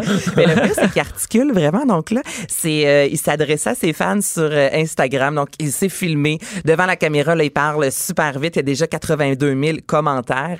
Et il y a des gens là, qui ont commencé à y participer. Puis c'est complètement fou. Il y en a qui sont vraiment bons. Là. Moi, la- je vous parle là, puis c'est pas mal le plus vite que, que Ouais. je peux aller. 229 mots. Et c'est bien dit. On entend, on comprend ce qu'il dit. en 229 mots en 30 secondes. Ouais, donc ça, ça fait Ah non. 11,3 syllabes. Vraiment, tu peux pas faire ça dans ta langue seconde. Ben, je, je, je vais même pas le faire dans ma langue. Mais j'avoue que dans la langue seconde, ça doit être un petit peu plus dur. Moi, Mais, donc, Gars, dis-le le plus vite possible. Dans ma langue seconde, ça va être le plus dur. euh, non, Ah oui, mais on fera, euh, faudrait Mais- faire. Euh, Mais tu sais qu'en politique, tu sais qu'en politique, euh, c'est- tu sais, c'est qui qui parlait le plus vite? Là? Un, tu- ben, il y en a peut-être eu depuis ce temps-là. C'est, c'est, c'est, c'est, c'est John F. Kennedy. Hein? Ouais. Ah oui? Ah oui, il y avait un débit, là, il parlait. Ouais, John F. Kennedy, à l'époque, battait des en- c'était, calculé. Écoute, je sais pas pourquoi je sais ça, d'ailleurs. Je sais pas quelle affaire pour C'est rien. un fun fact, là, ouais. Ouais, ouais, mais ouais, ouais, euh, John F. Kennedy est reconnu pour faire des discours où il insérait le nombre de mots impressionnant à la minute. Mais Pas, pas comme euh, un discours non, comme un ça, ça peu soulève moins- pas un les petit peu foules. moins que ce qu'on vient d'entendre Ça quand même. soulève pas- Les gens vont juste rien comprendre. Ouais, il faut puis se te regardent. regarder, OK. Euh, L'ultime concert de Kent Nagano avec Eh l'Orchestre oui. symphonique de Montréal. Ce sera cet été, soit le 9 août à 20h sur l'esplanade du Parc olympique et il va faire la 9e symphonie de Beethoven et à la fin pour Ode à la joie, il va être avec plus de 150 1500 pardon euh, voix donc quatre solistes qui seront euh, sous peu euh, dévoilés. C'est sûr que euh, il va y avoir du monde, ça fait longtemps là, ça fait plus de 16 ans qu'il fait ça et ce sera gratuit. 1500 voix? 1500 C'est voix. du monde quand même. 1500. Joanie, est-ce qu'on peut aller un peu plus loin? À la fin, dans la chanson, vous allez entendre Ode à la voix lorsque tête, les, les voix, là, La, la neuvième de l'ai dans la C'est ta préférée? écoute ça, là.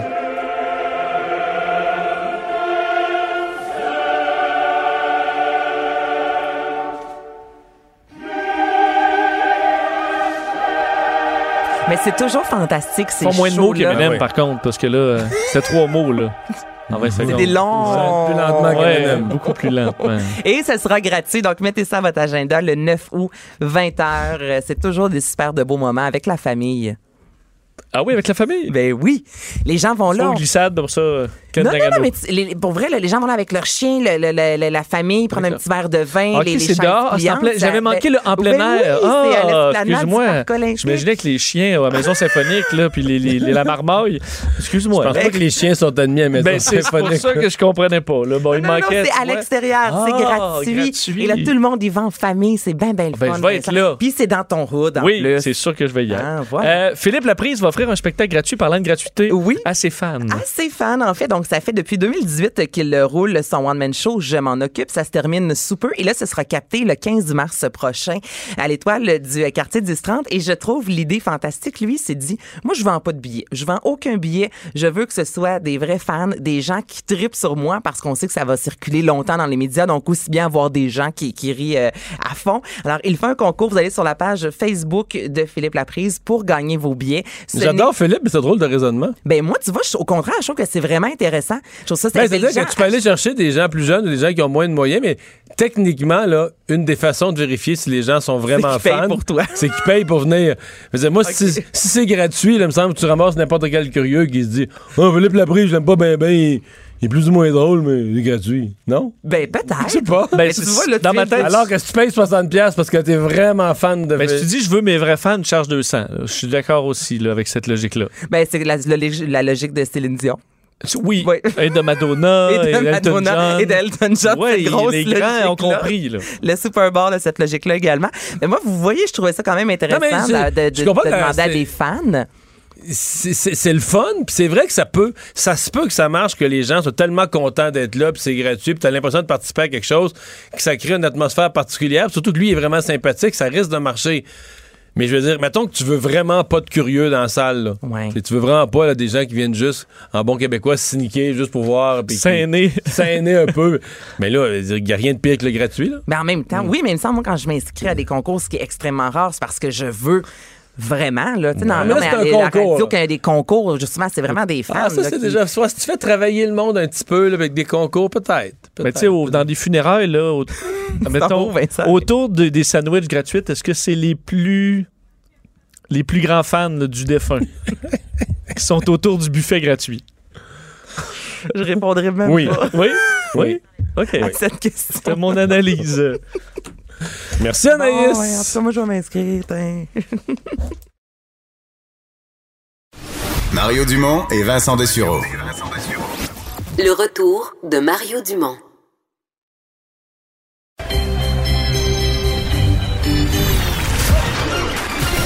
Jean-Charles Lajoie. Dis, exprimez-vous. Exprimez votre talent. Ça passe le test. Magnifique. Jean-Charles Lajoie. Salut Jean-Charles. Comment ça va, Mario? Ça va- Comment ça va, Vincent Bien. Dessureau? Ça va très bien, mais là, je devrais te. Normalement, je devrais amorcer la chronique en te posant la question. Ce soir, le Canadien joue sans Jonathan Drouin. C'est un gros morceau à remplacer. C'est un gros trou à boucher dans l'alignement. Qu'est-ce qu'on va faire, là? Mais c'est pas tout à fait ça si on a regardé les deux, trois dernières semaines depuis son retour.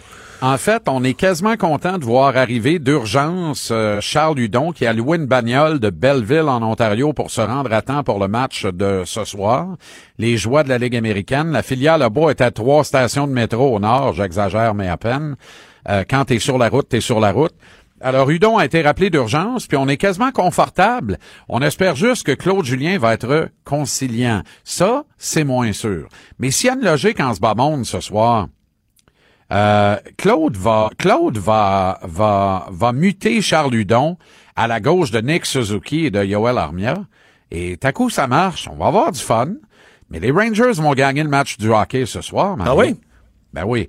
Les Rangers rejouent demain contre les Flyers de Philadelphie qu'ils affrontent à nouveau dimanche. Ça, là, c'est l'archétype du match de ça, 4 points. ça se bat pour des places en série, là. Ces deux équipes, les Rangers sont sur la ligne de feu. Puis ce soir, je vais tout vous raconter ça. Je sais, là. Je suis un peu bousculé par le temps aujourd'hui parce que ça m'a pris quatre heures avec euh, Mathieu Bédard à, à trouver le fil des deux histoires que m'a vous conter ce soir. D'abord, la petite histoire de Jonathan Drouin. Ça, je pense qu'il n'y a pas grand monde qui veut rater ça ce soir. Et là, euh, également... Je sais pas ta petite histoire, mais j'ai vu ton équipe, je pense, faire circuler sur les euh, réseaux sociaux la question est-ce que Jonathan Drouin a joué son dernier match? Exact, avec le Canadien. Parce que là, il blessé jusqu'à la fin de joue la saison. Blessé Ben, jusqu'à la fin de la saison, il ne revient plus jamais, c'est ça que tu veux dire? Je pense qu'il ne reviendra pas cette saison. J'ai dans le pont, il a jamais eu le goût de revenir de toute façon. Alors j'ai l'impression que c'est terminé pour cette année. Et moi, je pense que Marc Bergevin prépare quelques coups de circuit. J'en ai parlé là plus tôt cette semaine. Puis là, plus ça va, plus j'obtiens des informations, plus c'est clair dans ma caboche. Euh, euh, euh, Bergevin va s'assurer de frapper au moins un coup de circuit, un coup de canon à la date limite des transactions. Et quand on regarde le parcours de Jonathan Drouin, je te résume ça rapidement, euh, Mario. Jonathan Drouin arrive à Montréal le 15 juin 2017 dans une transaction réactionnaire avec le Lightning de Tampa Bay. Réactionnaire pourquoi? Le Canadien vient de se faire sortir en 6 en première ronde des séries par les Rangers de New York, les adversaires de ce soir. Et le Canadien n'a marqué que 11 buts en 6 matchs dans cette série-là, dont 4 dans le même match, le deuxième. T'enlèves ce match le 2-là, c'est 7 buts en 5 matchs seulement. Alors, on trouve qu'on marque pas assez de buts. Mais ça, c'est l'été du grand virage ou de la putréfaction du flanc gauche de la défense dont on ne s'est toujours pas remis. On avait liquidé Nathan Beaulieu au plus offrant en cours de saison. Il y avait le repêchage d'expansion des Golden Knights de Vegas. On n'a pas protégé Alexei Yemlin. Les Golden Knights l'ont réclamé. Et on a dit André Markov, merci Lui, pour euh, les bons c'est drôle que services. tu parles d'Emeline, là. Tu sais, c'était pas. euh, je comprends que c'était pas Serge Savard, c'était pas Larry Robinson, mais un, un bon défenseur solide défensivement de deuxième paire, je pense Ben, qu'on n'a pas eu un semblable depuis, là. Cette année, il serait peut-être plus ici, là, mais les deux années précédentes, il aurait joué ici encore. C'est une erreur de ne pas avoir protégé Emeline. Je suis totalement d'accord avec toi là-dessus. Alors, et on a euh, dit à André Markov, merci pour les bons souvenirs, allez-vous-en. Autrement dit, à gauche, on n'avait plus personne ou à peu près. On avait Weber Petrie à droite, rien à gauche, Mario. Qu'est-ce qu'on a fait? Ben là, il y a Petit Mété. Petit a gradué ici à cause de ça, lui. Pas par mérite. Il y a eu un bon camp d'entraînement. Mais je vois le vert. Choix de quatrième ronde. Il aurait dû jouer deux ans dans les mineurs, ce petit gars-là. Puis il a gradué ici parce qu'on n'avait pas d'autres. Mais on avait Carl Osner. Pourquoi? Le 3 juillet, on a signé Carl Osner. Pas le 1er juillet à midi pile. Le 3 juillet à 7 heures le soir, Carl Osner, Euh, Excuse-moi. parce que 23 faut- millions ouais, pour voilà. Faut, faut, faut que tu me dises les chiffres. Quand tu me parles d'Osner, faut Ben, toujours. ça. Rappelle les 23, chiffres. 23 millions pour 5 ans. Le 15 juin, deux semaines avant ça, 14 jours avant ça, euh, 18 jours avant ça, on envoie Mikhail Sergachev, qui avait été le premier choix de l'équipe, le neuvième au total, un an plus tôt en 2016 à Lancan, qui est un défenseur gaucher format géant, dont on vante le coup de patin, le tir frappé, la première passe, bref, un défenseur de la nouvelle génération de la Ligue nationale capable de générer de l'attaque et d'être le quart arrière du jeu de puissance. On l'envoie à Tampa Bay, on amène Jonathan Drouin parce qu'on veut plus de buts. OK? La réaction de ça, c'est signer Osner. Si tu gardes Sergachev, tu signes peut-être pas Osner, ou tu ne signes pas à ce prix-là, puis peut-être que tu ne signes pas pantoute.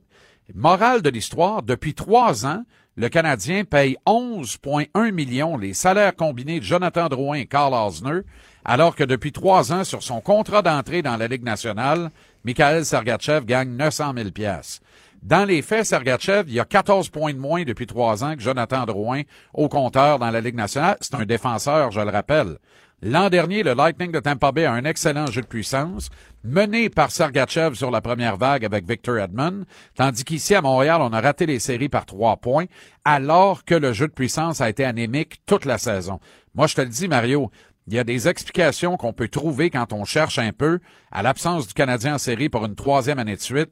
Si on n'avait pas fait cette transaction-là, le Canadien aurait fait série au moins deux reprises depuis trois ans, et dans les faits, on va les manquer pour une troisième année de suite. Marc Bergevin a transigé à merveille à plusieurs reprises, des transactions extraordinaires. Galchenyuk Domi, Pacioretty pour Tatar et Suzuki, Philippe Dano pour Fleischmann et Weiss. Philippe Dano est un deuxième choix qui est devenu Romanov. Des transactions extraordinaires. Mais la transaction catastrophe de Marc Bergevin, et elle le suit encore aujourd'hui, et elle mine son bilan autant que celui de la flanelle et le plaisir des partisans, c'est la transaction Drouin-Sergachev. Mais Marc Bergevin est pas cave à temps plein, puis quand il commet une erreur, il aime la réparer. Voilà pourquoi moi je pense que Drouin va être impliqué dans une transaction structurante, ce qu'on appelle un blockbuster dans le, mar- dans, dans le métier, à- en marge du repêchage d'expansion, ne sera pas un throw-in, mais va faire partie d'une grosse transaction qui va amener à tout le moins un défenseur gaucher à Montréal. Puis il a pas passé une semaine au Colorado, à une semaine de la date limite pour rien. Le danseur, c'est Joe Sakic de l'Avalanche. Mais comme rien n'est certain au Colorado avec les blessures à Rantanen et, euh, également à Nazem Kadri, je pense que Joe a dit à Marc, on, on met le deal sur la glace, on se reparle puis on attache ça au draft à Montréal et c'est ici que ça va se passer. On n'a plus de temps, mais euh, c'est encore Price qui garde le. Si toi t'en as plus, imagine-toi moi. Ouais, non, mais, euh, Onzième départ de suite pour Price, c'est le plus de départ, c'est la plus longue séquence par tous les gardiens de la Ligue nationale Ah cette saison. Onze départs de suite pour Carey Price. Charlie Lindgren ne sait plus quelle petite crémette se mettre pour se soulager le popotin. Pendant que votre attention est centrée sur cette voix qui vous parle ici, ou encore là, très loin là-bas, Celle de Desjardins Entreprises est centrée sur plus de 400 000 entreprises partout autour de vous. Depuis plus de 120 ans, nos équipes dédiées accompagnent les entrepreneurs d'ici à chaque étape pour qu'ils puissent rester centrés sur ce qui compte, la croissance de leur entreprise. Le retour de Mario Dumont, le seul ancien politicien qui ne vous sortira jamais de cassette. Mario Dumont et Vincent Dessureau. Cube Radio. Bon, Vincent, la bourse avait baissé un petit peu vendredi passé. C'était une première journée. On ne pouvait pas parler d'une journée noire, mais une journée pas bonne. Mais là, lundi, mardi, mercredi, hier, un peu moins pire. Mais là, aujourd'hui, aïe aïe. C'est une dégringolade euh, de- des marchés boursiers euh, donc dans les dernières heures, ce qui était beaucoup moins pire dans le courant de la mi-journée et ça s'est accéléré dans les Oui, dernières heures. À, à- à New York, la Wall Street, là, je regardais les genre 10-15 dernières minutes. Là, ça s'est Ben, mis à plomb. On a- il y avait perdu à peu près 3 là. Oui. Je l'ai regardé en temps réel parce que Ah ouais, euh, pendant, là, on, le- les, les- entre autres, les réseaux de nouvelles nous présentent là, une, petite, euh, une petite fenêtre avec le Dow Jones et il était là, autour de 3h30 peut-être à, À 3,5, 3, 3,5. Ouais, autour de, mettons, moins 800, 900 points et ça s'est mis à descendre. Moins 1000, moins 1000, moins, le moins 1000 à moins 1200 points là, et en quelques minutes à peine. et là, tu me disais qu'en pas en pourcentage pour une journée, mais en absolu, en chiffres, là. C'est la pire journée de l'histoire du Dow Jones, euh, donc à moins 1191 points.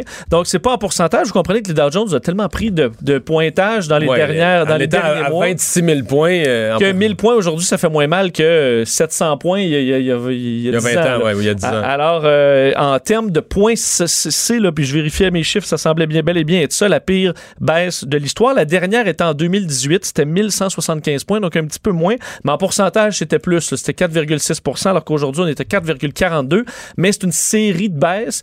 Évidemment, pour... Là, le cumulatif, on a dépassé le 10. Là. Oui, Donc, on avait correction boursière, c'est 10. On doit être à 11-12. On est, on doit être autour de 12% donc on est vraiment dépassé, enfin on est dans la, la- une f- carrément d'une phase de correction des marchés boursiers et des problèmes aussi sur les marchés canadiens. L'indice du TSX qui avait baissé euh, De aussi 2 environ. à peu près 2 Euh, On a dû arrêter, enfin on a suspendu jusqu'à jusqu'à d'ailleurs euh, la fin de la journée. Là. À 2 Euh, moins quart. Ben, environ 2 heures moins quart, 2 heures. oui, on a suspendu. Ensuite, on a reconfirmé un peu après trois heures que finalement, on arrêtait pour la journée. On, on blâme Parce des problèmes techniques. là. Mais au moment, au, moment où on a suspendu, ça descendait. Là.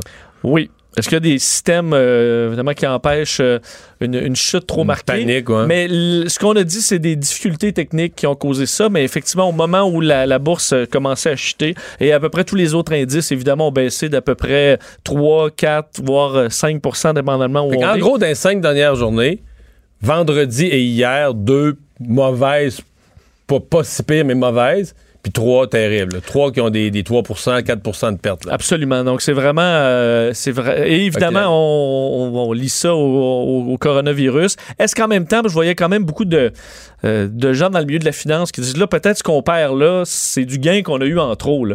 Il y a eu une excitation sur les marchés dans les derniers mois. Peut-être il y en que a c'est aussi. un peu un château de et il y en a aussi. Bon, est-ce qu'il y a de la politique là-dedans? Mais moi, je pense qu'il y a du réel. L'arrivée de Bernie Sanders comme potentiel gagnant de la course démocrate, c'est sûr que c'est pas du bon pour l'économie. Il y a personne qui va penser que c'est une, une amélioration de l'état de l'économie américaine.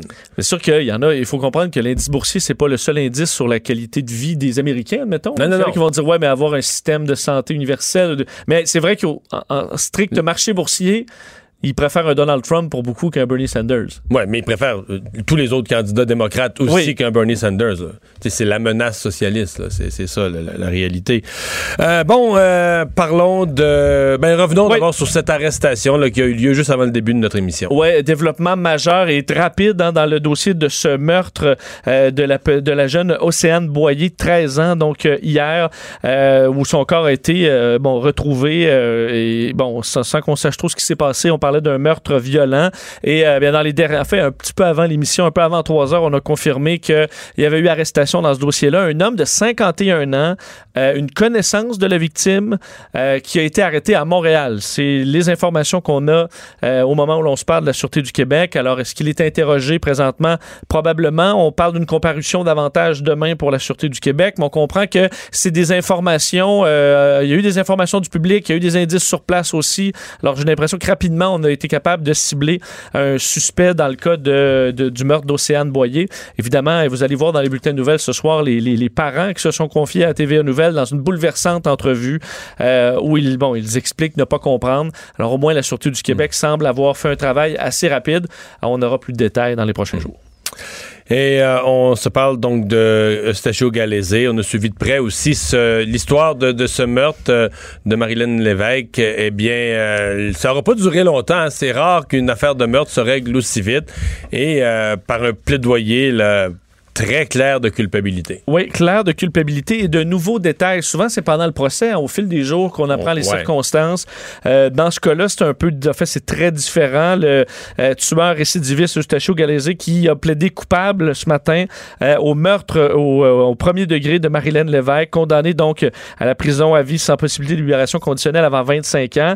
Il a reconnu donc avoir tué à coups de couteau, puis on parle d'une de plus de 30 coups de couteau. Et, et je comprends que les détails que tu vas donner normalement, il n'y a pas de procès, il n'y a pas de détails, mais là, par respect un peu pour le public, pour dire ce qui s'est dit, la couronne a voulu donner un résumé des faits qu'elle a fait approuver par la défense. Par la défense, de dire, regarde, on va, on va présenter ça comme dire ce qui s'est passé, d'un commun accord. Et donc, c'est pour ça qu'on a, malgré qu'il n'y a pas de procès, pas de détails de la preuve, on a un peu d'explication. Exactement. On, euh, on, a décidé de faire un, un certain résumé de l'histoire pour au moins qu'on ait ça, peut-être par respect aussi, pour qu'on sache ce qui s'est passé à cette jeune femme-là, qu'on n'oublie pas. Souvent, les, les, les, longs procès nous rappellent quand même constamment le drame, ce qui ne sera pas le cas ici parce que c'est déjà terminé.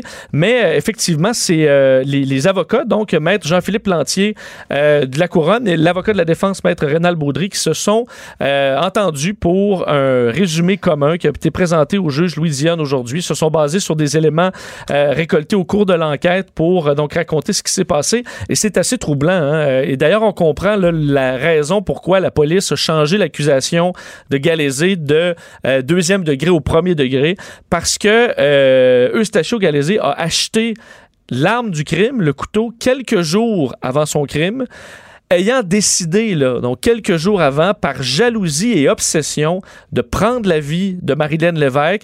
On comprend qu'il était euh, amoureux d'elle. Alors, ils se sont vraisemblablement vus euh, euh, auparavant, amoureux d'elle, mais ont compris que jamais, bon, il n'allait avoir de, de, de relation plus que ça. Alors, la jalousie, l'obsession se sera emparée de lui et il a décidé à ce moment-là. Excuse-moi, là. C'est un solide malade. Mais... Un danger public, là, on comprend. Là. Parce que. Euh, C'était ce qu'on a laissé sortir. L'affaire de, de, tomber en amour, se rendre compte ne sera pas réciproque, puis tout ça, mais c'est. Il la connaît pas, je comprends, il la connaît. Ah non, c'est pas, il était pas en couple, ils n'ont jamais été en couple. Mais non, il la connaît parce qu'il fait affaire avec elle. Puis... Euh, et là, il a décidé donc que personne ne l'aurait, c'est ce qui a été raconté, et il a choisi donc. En fait, c'est jaloux fou. C'est probablement que dans le fond, là, ce que, moi, ce que ça me dit, je parle à travers mon chapeau, mais probablement qu'il a tué sa femme par jalousie, si on vient. Puis là, ben, la jalousie est rendue à un point où même la fille, qui est une travailleuse du sexe, puis euh, il vit une couple de fois des aventures avec elle pour lesquelles il paye, là, ben, il vient jaloux qu'elle ait quelque chose de quelqu'un. Il vient possessif de ça. Mais justement, ça montre aussi que visiblement, c'est quelqu'un complètement dérangé, là pas guéri du tout après ces années de prison. Alors ça jamais encore plein de faire parce que c'était pas juste sur le coup d'un de de, événement particulier. C'est vraiment prémédité. Donc, il a décidé de la tuer à ce moment-là.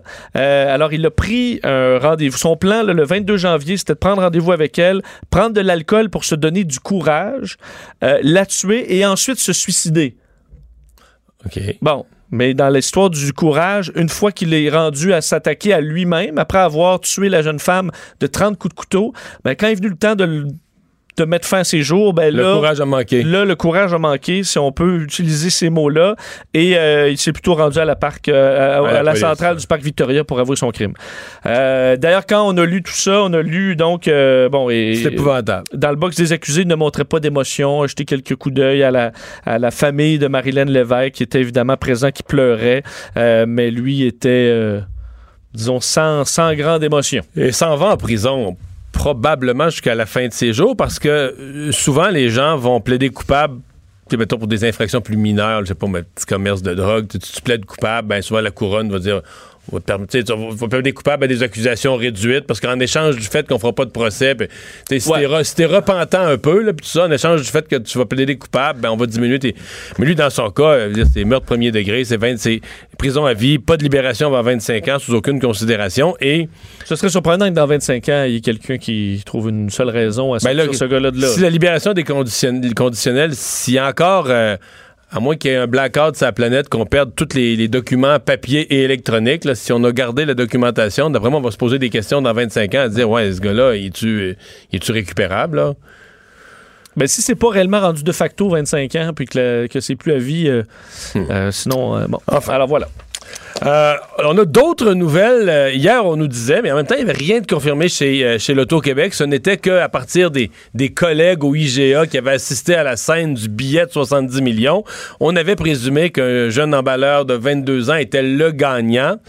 Euh, est-ce qu'il s'est créé un groupe? est-ce qu'il Après, ben, tu, peux, faire ça, dire que tu as gagné en gagne. Effectivement, c'est ce qu'on comprend dans le cas de Grégory Mathieu, donc ce jeune homme de Lévis qui a sûrement beaucoup de textos là, de vieux amis euh, ou du secondaire, des gens De la, de la maternelle, Vincent. Oui, de la maternelle même qui vont faire Hey, tu sais, qu'est-ce qui se passe de bon avec toi? Alors, l'emballeur euh, de- de- d'un IGA, donc, euh, qui, euh, on sait, a gagné le 70 millions de dollars, le plus gros lot de l'histoire de l'Auto-Québec à 22 ans. Eh bien, on a appris aujourd'hui qu'il allait séparer son gain avec les membres de sa famille. Donc, Mais, mais je pense qu'il y a un avantage, là, parce que il y a une limite à ce que tu peux faire des cadeaux à des gens sans qu'eux payent d'impôts.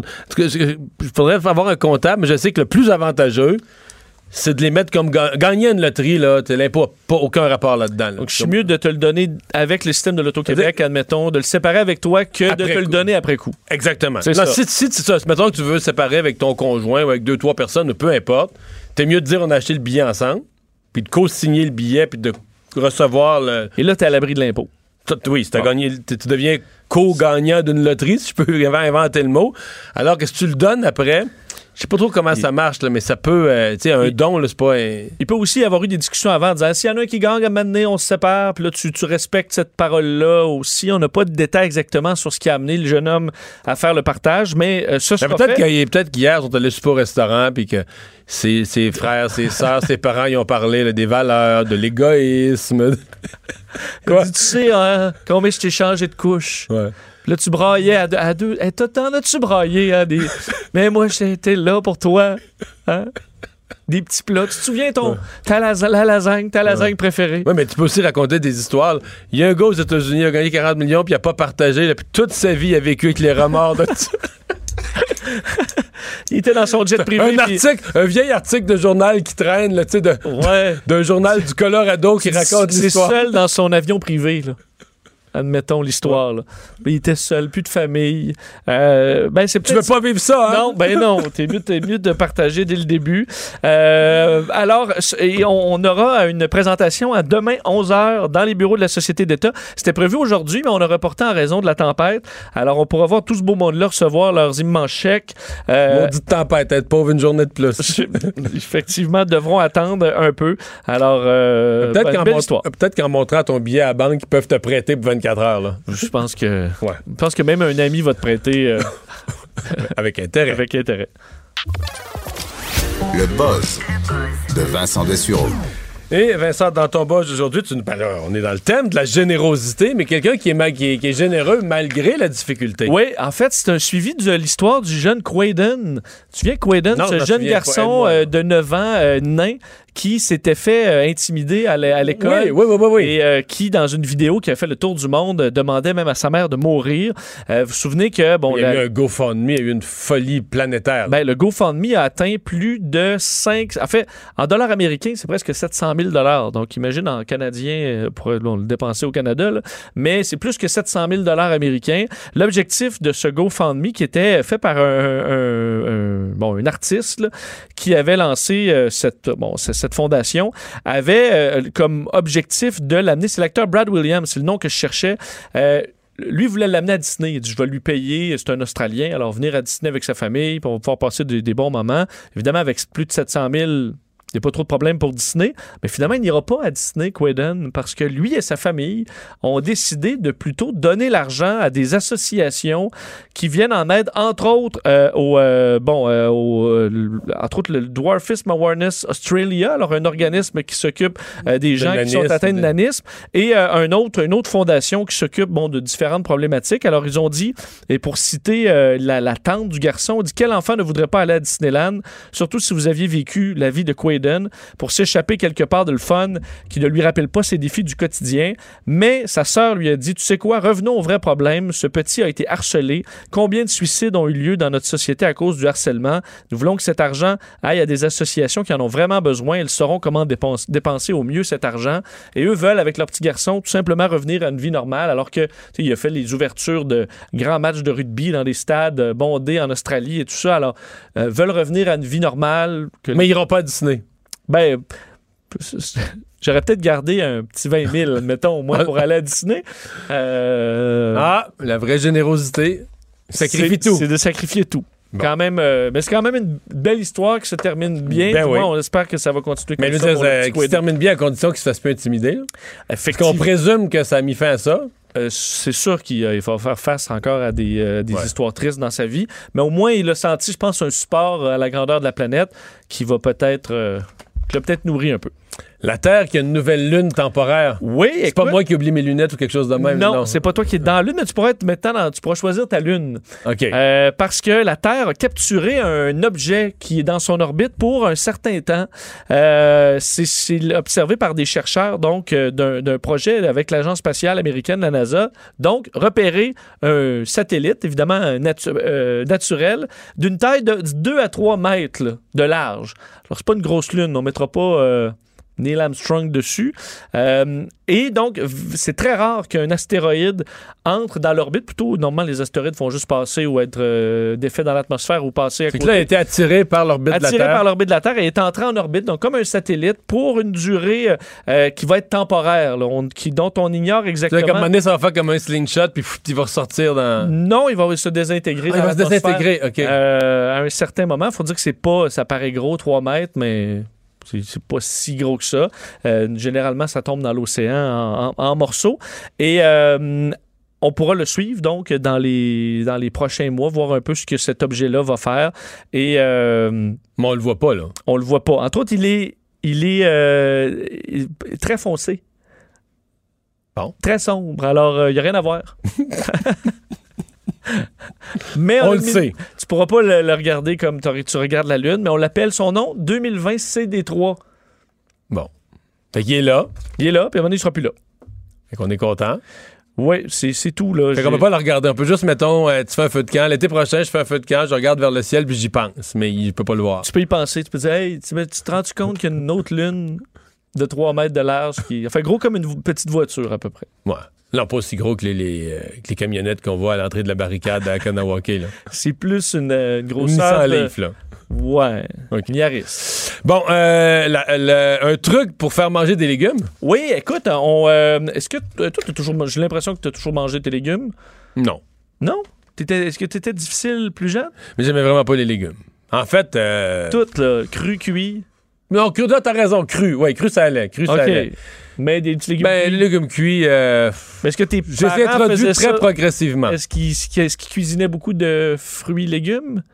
Ben oui, mais je veux dire, mes parents, ils m'ont jamais écœuré pour manger ce que je voulais pas manger. là. OK. Mais est-ce Ben, qu'ils cuisinaient il- bien le, le- le légume? Peut peut-être être Ben, comme bon, au là? Québec des années 70, mettons. Là. OK. Des patates puis du chou. non, ben non, des carottes, des navets aussi. c'est vrai.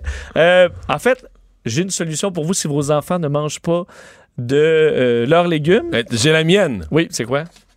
Sacrez-leur patience avec ça. Ben, je pense que c'est un bon point. Pour vrai, une fois que tu te mets à Quand voir ils ça vont être comme plus vieux, ils vont en manger. Puis, ils feront pas une infarctus à 13 ans parce qu'ils n'ont pas mangé euh, de, de chou-fleur. Sacrez-leur patience. surtout Hey, que là, si ça devient une punition, Ben oui. je pense que c'est encore pire. Mais la bonne chose à faire, Mario, c'est d'en manger soi-même. Hein? Les enfants, si la mère et le père mangent leurs légumes crus et cuits, ben les enfants vont en manger. C'est pas vrai. C'est pas vrai? tu trouves que c'est des scientifiques qui n'ont pas d'enfants qui ont fait ça? Ben non, mais je dis- fait- mais- je dis pas que c'est. Non, moi je trouve que. Je pense que c'est Jean-François Chicoine, euh, pédiatre que j'aime bien, Ouais. qui, a cette- qui lui a la meilleure technique sur ce que les enfants mangent pas trop, puis des affaires. Il y a des affaires qui peuvent trouver le goût carrément dégueulasse. Ça, tu, tu gagneras pas ce guerre-là. Mais sur des affaires que, tu sais, sont pas sûrs de texture, de ce que c'est, de ce que ça a l'air, lui croit beaucoup à mettre les plats sur la table. Faut que ce soit bon, idéalement, Ouais. que tu l'apprêtes bien, mais plutôt que de, si tu le mets dans l'assiette, l'enfant se dit Eh bon, Yann de Torvis, il faut que je mange cette paquet de tapons de légumes-là, tu comprends? Là, j'ai Ah. quatre morceaux de brocoli puis trois d'autres choses, ça me tente pas de manger ça. Mais si un bol de brocoli, Ça à table. Puis le brocoli est à quelque chose avec un petit goût. Justement, là, peut-être ça compte ton affaire. Les, Va s'en picosser les un. parents en prennent, tout le monde en prend. Bah, tu sais, c'est tentant de prendre quelque chose qui, qui, qui est pas dans ton assiette, mais là, tu le manges, t'en manges. ben, ouais, tant qu'il y en a la table, je vais picosser dedans. Là, Ben oui. c'est quoi, ouais. Mais ça a l'air que c'est beaucoup plus payant. C'est beaucoup plus payant à terme de faire piger l'enfant qui se sent pas obligé, mais qui vient quand même curieux. Là. Tu y en as pas mis, puis les, les autres ont l'air à trouver ça bon, puis un petit peu de sauce, ou je sais pas, tu sais, il y a un petit goût. Là, Bon, ben, on peut, Ça, mixer, je crois ça, on peut mixer les deux parce que si les parents, eux autres, en mangent pas. parce qu'il y a un effet, en fait, l'étude est auprès des enfants de 3 à 5 ans et euh, on se rend compte qu'il y a une différence entre la mère et le père. C'est-à-dire, la mère.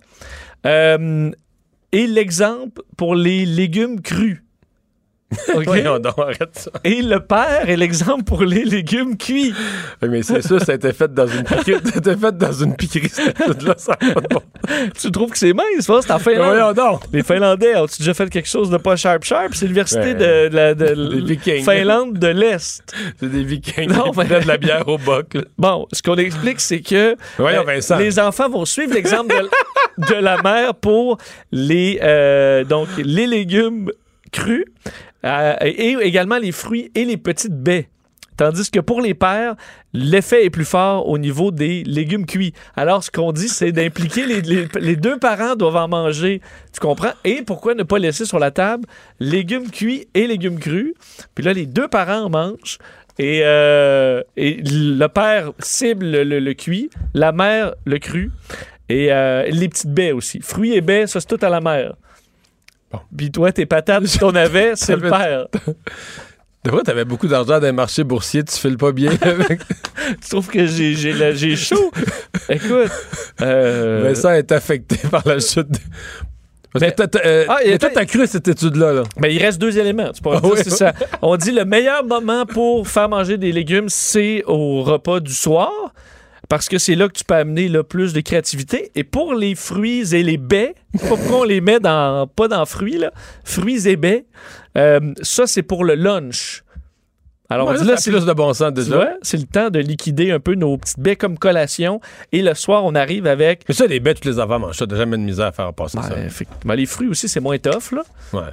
C'est juste que c'est un peu plus cher, les, les mûres. C'est un peu plus cher les mûres que les carottes à ce temps-ci de l'année. Moi, ma, ma technique, là, au-delà de tout ça, c'est tu fais juste gratiner tout. Là. Non, mais là, Moi, je mangeais même des courgettes là, gratinées. Là. c'est ça tout, ta technique. tout passe gratiné. Merci, Vincent.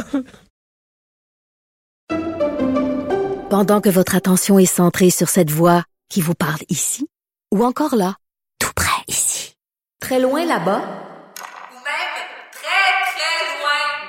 Celle de Desjardins Entreprises est centrée sur plus de 400 000 entreprises partout autour de vous.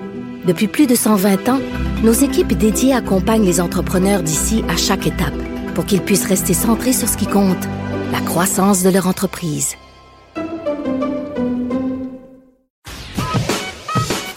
Mario Dumont.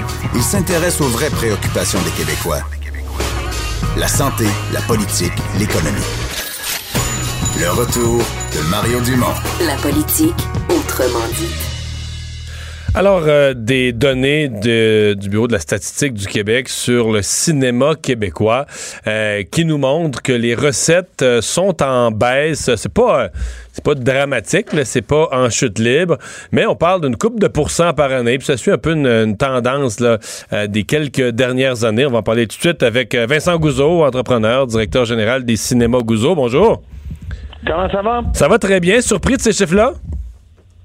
Non, écoute, tu sais que c'est quelque chose que je répète euh, euh, régulièrement et je le fais d'une manière, euh, j'essaye de le faire d'une manière constructive et pas nécessairement euh, pour dénigrer, mais le fait reste toujours que si les Américains nous donneraient répétitivement, année après année, le même genre de film que nous euh, ou nos cinéastes au Québec des fois décident de nous donner, bon, on aurait le même résultat. Là, c'est pas, c'est pas. Je pense que le monde, Mario, doit comprendre au Québec, et je pense que Monsieur et Madame tout le monde qui sont mes clients le comprennent, mais je pense que le milieu artistique québécois doit comprendre que c'est pas une, euh, comment je pourrais dire, c'est pas une insulte ou un dénigrement à leur art ou à leur talent, mais si eux font un genre de film qui n'est pas très populaire, euh, que ça soit signé Québec Inc. ou que ça soit signé US, Made in the US, c'est la même réaction. Hein? Il y a des, il y a Le, des- euh, le public va pas au cinéma pour euh, exprimer une appréciation globale d'une industrie ou d'une autre, va au cinéma pour passer une belle soirée. Exactement. C'est, c'est, c'est- Moi, je connais personne. Je te donne un exemple, même au niveau des restaurants. J'aime toujours faire ce parallèle-là parce que là, j'ai des restaurants, mais ça me surprendrait bien gros que quelqu'un va aller manger dans une pizzeria euh, italienne parce qu'il veut appuyer la culture italienne. Il y va parce qu'il y a une appréciation de cette nourriture-là. Il aime ça. La même chose ici. Le monde ne va pas aller voir un film québécois simplement parce qu'il est québécois. Le monde sont prêts à appuyer le cinéma québécois. Voulant dire quoi? Si on a un film américain et un film québécois qui sortent simultanément, puis c'est le même genre de film, ben là, on va aller appuyer le cinéma québécois. Ça, c'est vrai. On a cette fierté comme Québécois de faire ça, mais c'est pas vrai que je sors, mettons, une comédie américaine et je vais sortir un drame, euh, là j'exagère toujours, mais disons un drame suicidaire euh, euh, signé Québec, qu'on va dire, ben écoute, j'ai pas envie de rire aujourd'hui parce qu'il faut que j'appuie le cinéma québécois puis j'ai envie de voir un film déprimant. Pas vrai, ça. C'est comme.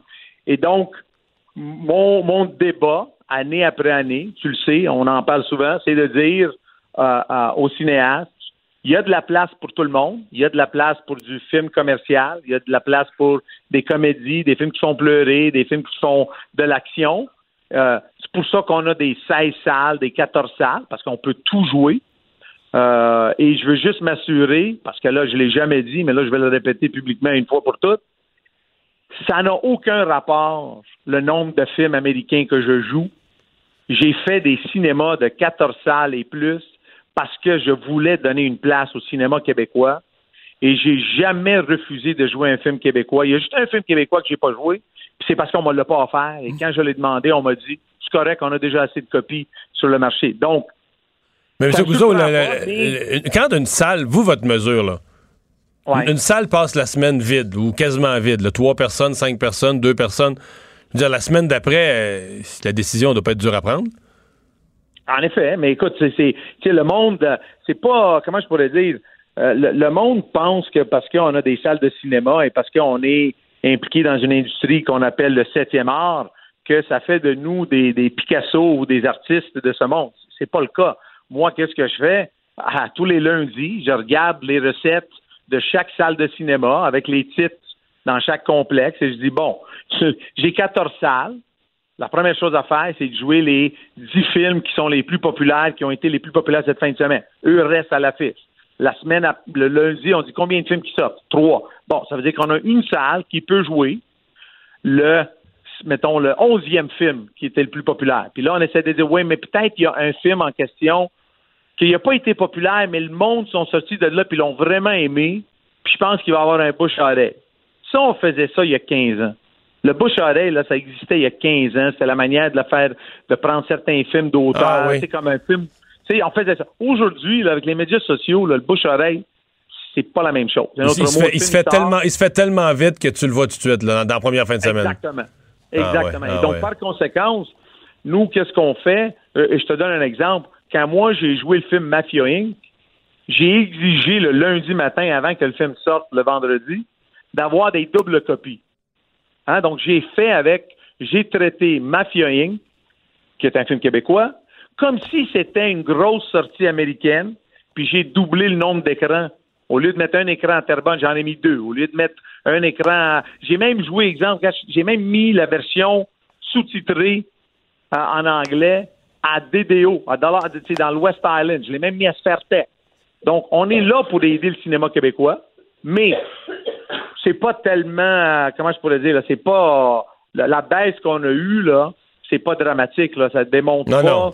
Euh, c'est juste, comme je te dis, un, choix.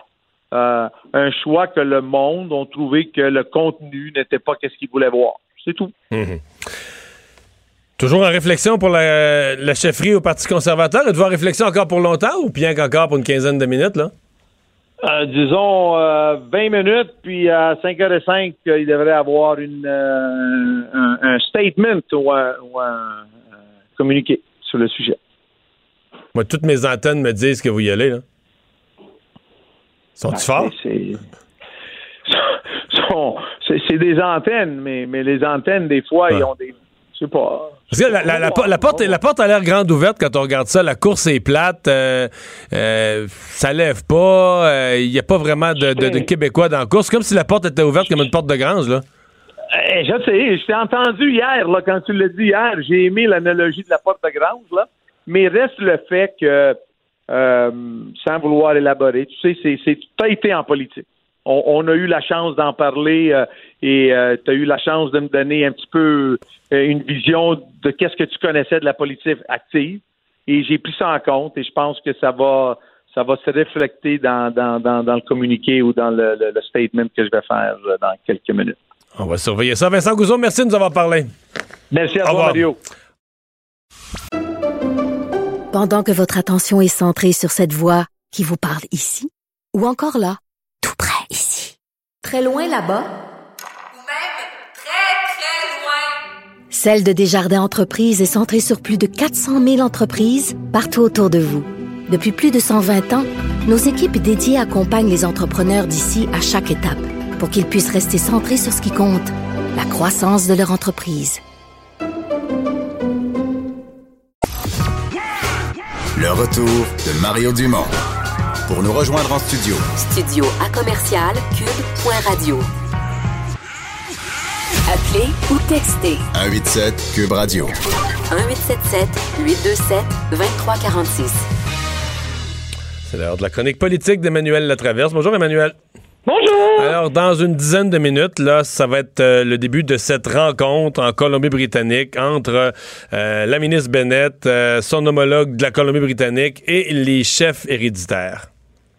Oui, puis là, les barricades devraient, devraient être levées là, à, Kanawaki. Ouais. Parce que tu veux dire, tu veux insinuer Ben que le, gouvernement fédéral, lui, a donné des gains, a arrêté les travaux Ben, de. C'est pas moi qui l'insinue, tu vois-tu? J'ai j'ai entre les mains là, le communiqué du bureau des Wet'suwet'en, puis ils disent les chefs héréditaires ont accepté cette rencontre parce que la GRC a accepté de cesser ses patrouilles sur la route de service Morris, parce que la GRC a fermé son poste avancé de contrôle et parce que Coastal GasLink a arrêté euh, son travail et les patrouilles sur la fameuse route en question pour deux jours pour euh, un signe de bonne foi pour créer un espace pour les négociations. Les chefs héréditaires remercient leurs supporters pour leur engagement sans relâche et maintenant les chefs ont besoin de temps pour avoir des discussions avec la Colombie-Britannique et le Canada dans une atmosphère de respect. Bon. Mais en échange, eux, pour créer l'atmosphère de respect, qu'est-ce que les, les Wet'suwet'en donnent comme concession au gouvernement? En fait, ce qu'on comprend, c'est que pour eux, la concession, c'est la rencontre. Pour eux, la concession, c'est la rencontre parce que eux, ce qu'ils voulaient a priori, c'était une rencontre avec le premier ministre. Alors, pour eux, la concession, c'est de rencontrer les ministres et, euh, et, de se calmer. Là. Mais moi, ce que je trouve intéressant dans leur communiqué, c'est à lire ce que j'ai sous les yeux, écrit noir sur blanc, mais je me dis, les Mohawks ont toujours dit que ils étaient solidaires des demandes des Wet'suwet'en pour le retrait de la GRC, ça a été fait, et pour que le travail, les travaux de Coastal GasLink cessent. Puis là, ils ont cessé là, pour deux jours, le temps que les négociations continuent. Alors, je pense que la question va se poser auprès des Mohawks, à savoir si c'est qu'est-ce que ça prend. Tu sais, là, on est rendu dans le détail, il va falloir qu'ils précisent à un moment donné. Là. Est-ce que si les conditions sont remplies pour les chefs en Colombie-Britannique, est-ce qu'elles sont pas remplies pour vous aussi ou est-ce que vous allez maintenir votre barricade jusqu'à ce que l'ensemble du litige de cette nation autochtone soit réglé? Mais là, c'est là qu'on est rendu dans le choix auquel les Mohawks sont confrontés. Mais le sentiment, c'est que est-ce que le gouvernement fédéral euh, demande quelque chose? On a un peu l'impression que ça va juste un bar pour l'instant.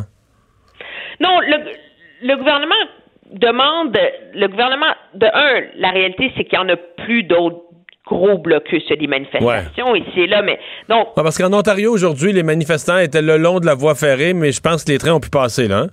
Oui, oui, les trains ont pu passer. Et donc, le problème de barricade, il est chez les Mohawks. Maintenant, le gouvernement, il arrive chez les Wet'suwet'en, puis on entame un dialogue pour régler les problèmes profonds, là.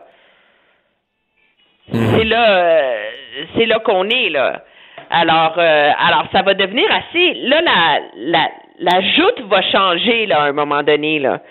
Euh, et moi, je pense que ça va mettre beaucoup de pression sur M. Legault, là, parce que à écouter la ministre Bennett quand elle est arrivée à Smithers en Colombie-Britannique, elle dit on est content d'avoir l'opportunité de se rencontrer et de discuter avec eux des enjeux importants autour de leurs droits autour des territoires, autour de la gouvernance et de ces... Alors, là, c'est le début d'un long dialogue, là. Alors, moi, je me demande à un moment donné comment vont se positionner les Mohawks là-dedans, là. Ouais. Ouais, ben, long dialogue, parce que là, la, rencontre qui s'amorce dans quelques minutes, euh, si on se fie euh, au, gouvernement, au Wet'suwet'en, euh, on, ne reste pas sur le bout de notre chaise à attendre les résultats minute par minute. on dit ça, ça devrait se poursuivre. Normalement, ça devrait se poursuivre dans la journée de demain. On a l'air à laisser entendre qu'au moins jusqu'à demain soir, demain à la fin de la journée. Ah oui, mais moi je suis convaincu de ça. Là. Je veux dire, on n'aura pas un résultat à 7 h, à 8 h ce soir, euh, youpi, c'est réglé, etc. faut comprendre que Mme Bennett, depuis qu'elle est députée, elle travaille sur ces enjeux-là. Elle a gardé ce ministère même si elle n'est pas une bonne gestionnaire. ils ont scindé le ministère des Affaires indiennes à Ottawa en deux pour donner à un bon gestionnaire la question des services sur les réserves, la garder là, elle, en charge des relations avec les peuples autochtones. Alors, c'est à dire comment on juge qu'elle est c'est la politicienne fédérale la plus habile pour naviguer ces choses-là.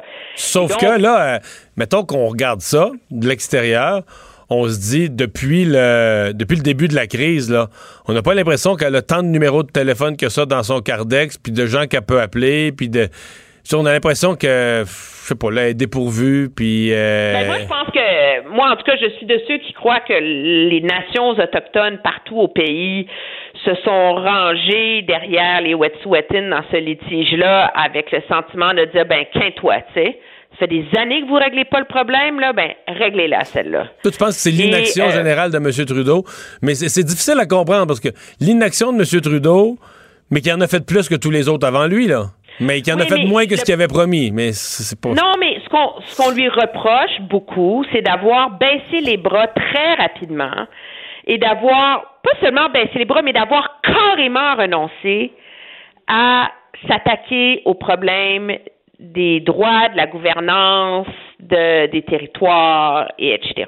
Le fameux, le fameux, il a fait ce qui est facile, il a fait ce qui est facile, puis il s'attaque pas à ce qui est difficile. C'est un peu ça. C'est ça. Et donc, et qu'il n'y a pas un changement de culture à Ottawa dans la façon dont les fonctionnaires qui règlent ces négociations-là avec les différentes nations évoluent. Alors, à un moment donné, on dit, OK, c'est beau, là, vous mettez de l'eau, OK, il va y avoir de l'eau dans plus de réserves. Mais c'est un droit minimum fondamental mais le nerf de la guerre, il n'y a pas les avancées requises. Et objectivement, je pense qu'on en reparlera, là, c'est pas fini cette histoire-là, mais c'est la grande leçon de cette histoire, de ce, de cette crise-là, là, à un moment donné, une fois que la poussière va retomber, là, c'est que les gouvernements ne peuvent plus se mettre la tête dans le sable là-dessus, là, parce qu'il n'y en aura plus un seul grand projet qui va être construit au Canada. Hmm. ben, on n'est pas loin de ça. Là. On n'est pas loin d'être ben. déjà dans cette, dans cette situation-là. Euh, un mot sur aujourd'hui, on a reparlé euh, sur la barricade à ah, Kadawake, comme au bureau du premier ministre. on a reparlé de la déclaration de M. Legault d'hier. Oui, oui, oui, qui est jugé comme ayant euh, ayant attisé les tensions. Moi, je, je, en tout cas, ça va être intéressant de voir dans, dans les prochains jours. C'est sûr, pour des raisons évidentes, que ça a été très mal reçu. Moi, je suis de ceux qui trouvaient que c'était assez populiste et malhabile. C'est comme si des fois, M. Legault est tellement préoccupé par le fait d'être compris et d'être appuyé par son électorat qu'il oublie l'intérêt stratégique supérieur, là, qui est que ça se déroule bien, que ça se déroule dans la paix et que lui, après ça, un jour, il va être obligé de négocier avec ces nations autochtones-là. Là, Alors, ça, c'est mon opinion, là, mais le gouvernement mm. Trudeau a essayé de pas trop lui lancer la pierre là, parce que c'est déjà assez compliqué, on veut pas euh, on veut pas en remettre, mais c'est quand même rigolo ce matin là, de voir le député Ian Lafrenière, je pense qu'il a fait le tour de toutes les stations de radio, toutes les stations de télé, toutes les les tribunes disponibles pour essayer de remettre un peu la patate dans le tube et de et de re, pas reculer sur ce que M. Legault avait dit, mais essayer d'y jeter un contexte un peu différent pour désamorcer ça. Euh, je pense qu'il était là, l'aveu, là, que c'était assez malhabile de la part de M. Trudeau. Merci, Emmanuel. Ça me fait plaisir. Au revoir. Et Vincent, ouais, pas mal de choses à surveiller là. hein? Oui, absolument. Euh, rappelez que ça a été une journée assez désastreuse euh, sur les marchés boursiers, euh, donc autant au Canada, aux États-Unis que dans le monde. Alors des chutes, même record en termes de points là, sur l'indice Dow Jones. Alors plus de, fait presque 1200 points, une baisse de plus de 4 C'est le cas un peu partout, même qu'on a stoppé les transactions sur le, ma- le marché canadien. un peu Ouais, en plus tôt. milieu d'après-midi. Mais je voyais quelqu'un avait un peu compilé là, la- depuis vendredi passé, les cinq derniers jours. On parle d'un 13% de perte. Là, fait que Bon, c'est les gens qui surveillent leur, leur- leur fonds de pension, leur fonds mutuel, leur placement. Là. Ça a été une, une dure semaine et euh, vous dire évidemment un développement majeur dans cette enquête euh, suivant le, le décès de l'adolescente de 13 ans, le retrouvé euh, à Brownsburg, Chatham, hier dans les Laurentides, Océane. Euh, bien, il y a eu une arrestation un peu plus tôt aujourd'hui. Un homme de 51 ans, une connaissance de la de l'adolescente, euh, arrêté à Montréal. J'ai même lu une, une connaissance de la famille, de l'adolescente et de sa famille. là. Bon. Mais qui est cet homme? On va le savoir demain matin. Demain On va le matin, savoir il, va, demain. il va comparaître, son identité va être révélée automatiquement. Effectivement, va comparaître euh, demain, c'est ce que dit la Sûreté du Québec. Alors, c'est des informations du public, entre autres, des, et des, bon, des, des gens sur des informations prises sur place aussi qui ont mené à quand même une arrestation assez rapide dans ce dossier. Vous verrez une entrevue quand même bouleversante avec les parents dans les bulletins de nouvelles ce soir. Merci Vincent. On se retrouve demain 15h. Cette émission est maintenant disponible en podcast. Rendez-vous dans la section balado de l'application ou du site cube.radio pour une écoute sur mesure en tout temps. Cube Radio, autrement dit. Et maintenant, autrement écouté.